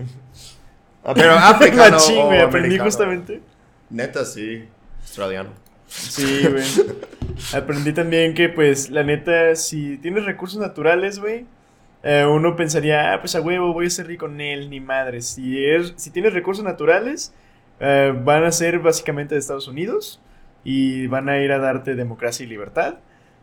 Y no tienes nada que hacer al respecto, güey. Ah, también descubrí, güey, que si eres una persona de color, güey, y das tu opinión, probablemente vas a acabar en la cárcel o con balazos. Y todas esas balas van a ser patrocinadas por el gobierno de los Estados Unidos. Y van a tirar un cómico diciendo que los blancos salvaron tu país de esclavitud y violación, ¿no? Y, ay, Causada por el presidente que justamente bajó el nivel de analfabetismo a un 5% en tres años.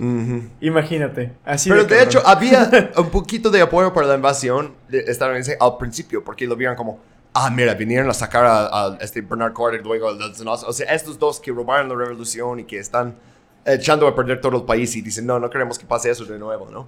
Entonces hicieron una encuesta, ¿no? Y dicen, ok, 88% apoyan la invasión. Wow, números altos, ¿no? Ah, ¿Cuántos apoyaban al ah, primer ministro Maurice Bishop? 86.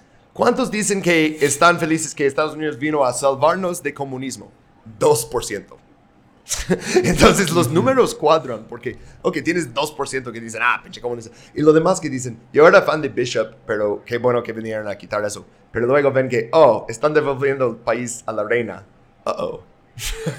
Ah, Ajá, tal vez es no está tan mm. chido. Y por eso eh, en Granada enseño que esa invasión no son como Kosovo. No están poniendo monumentos a Ronald Reagan. No.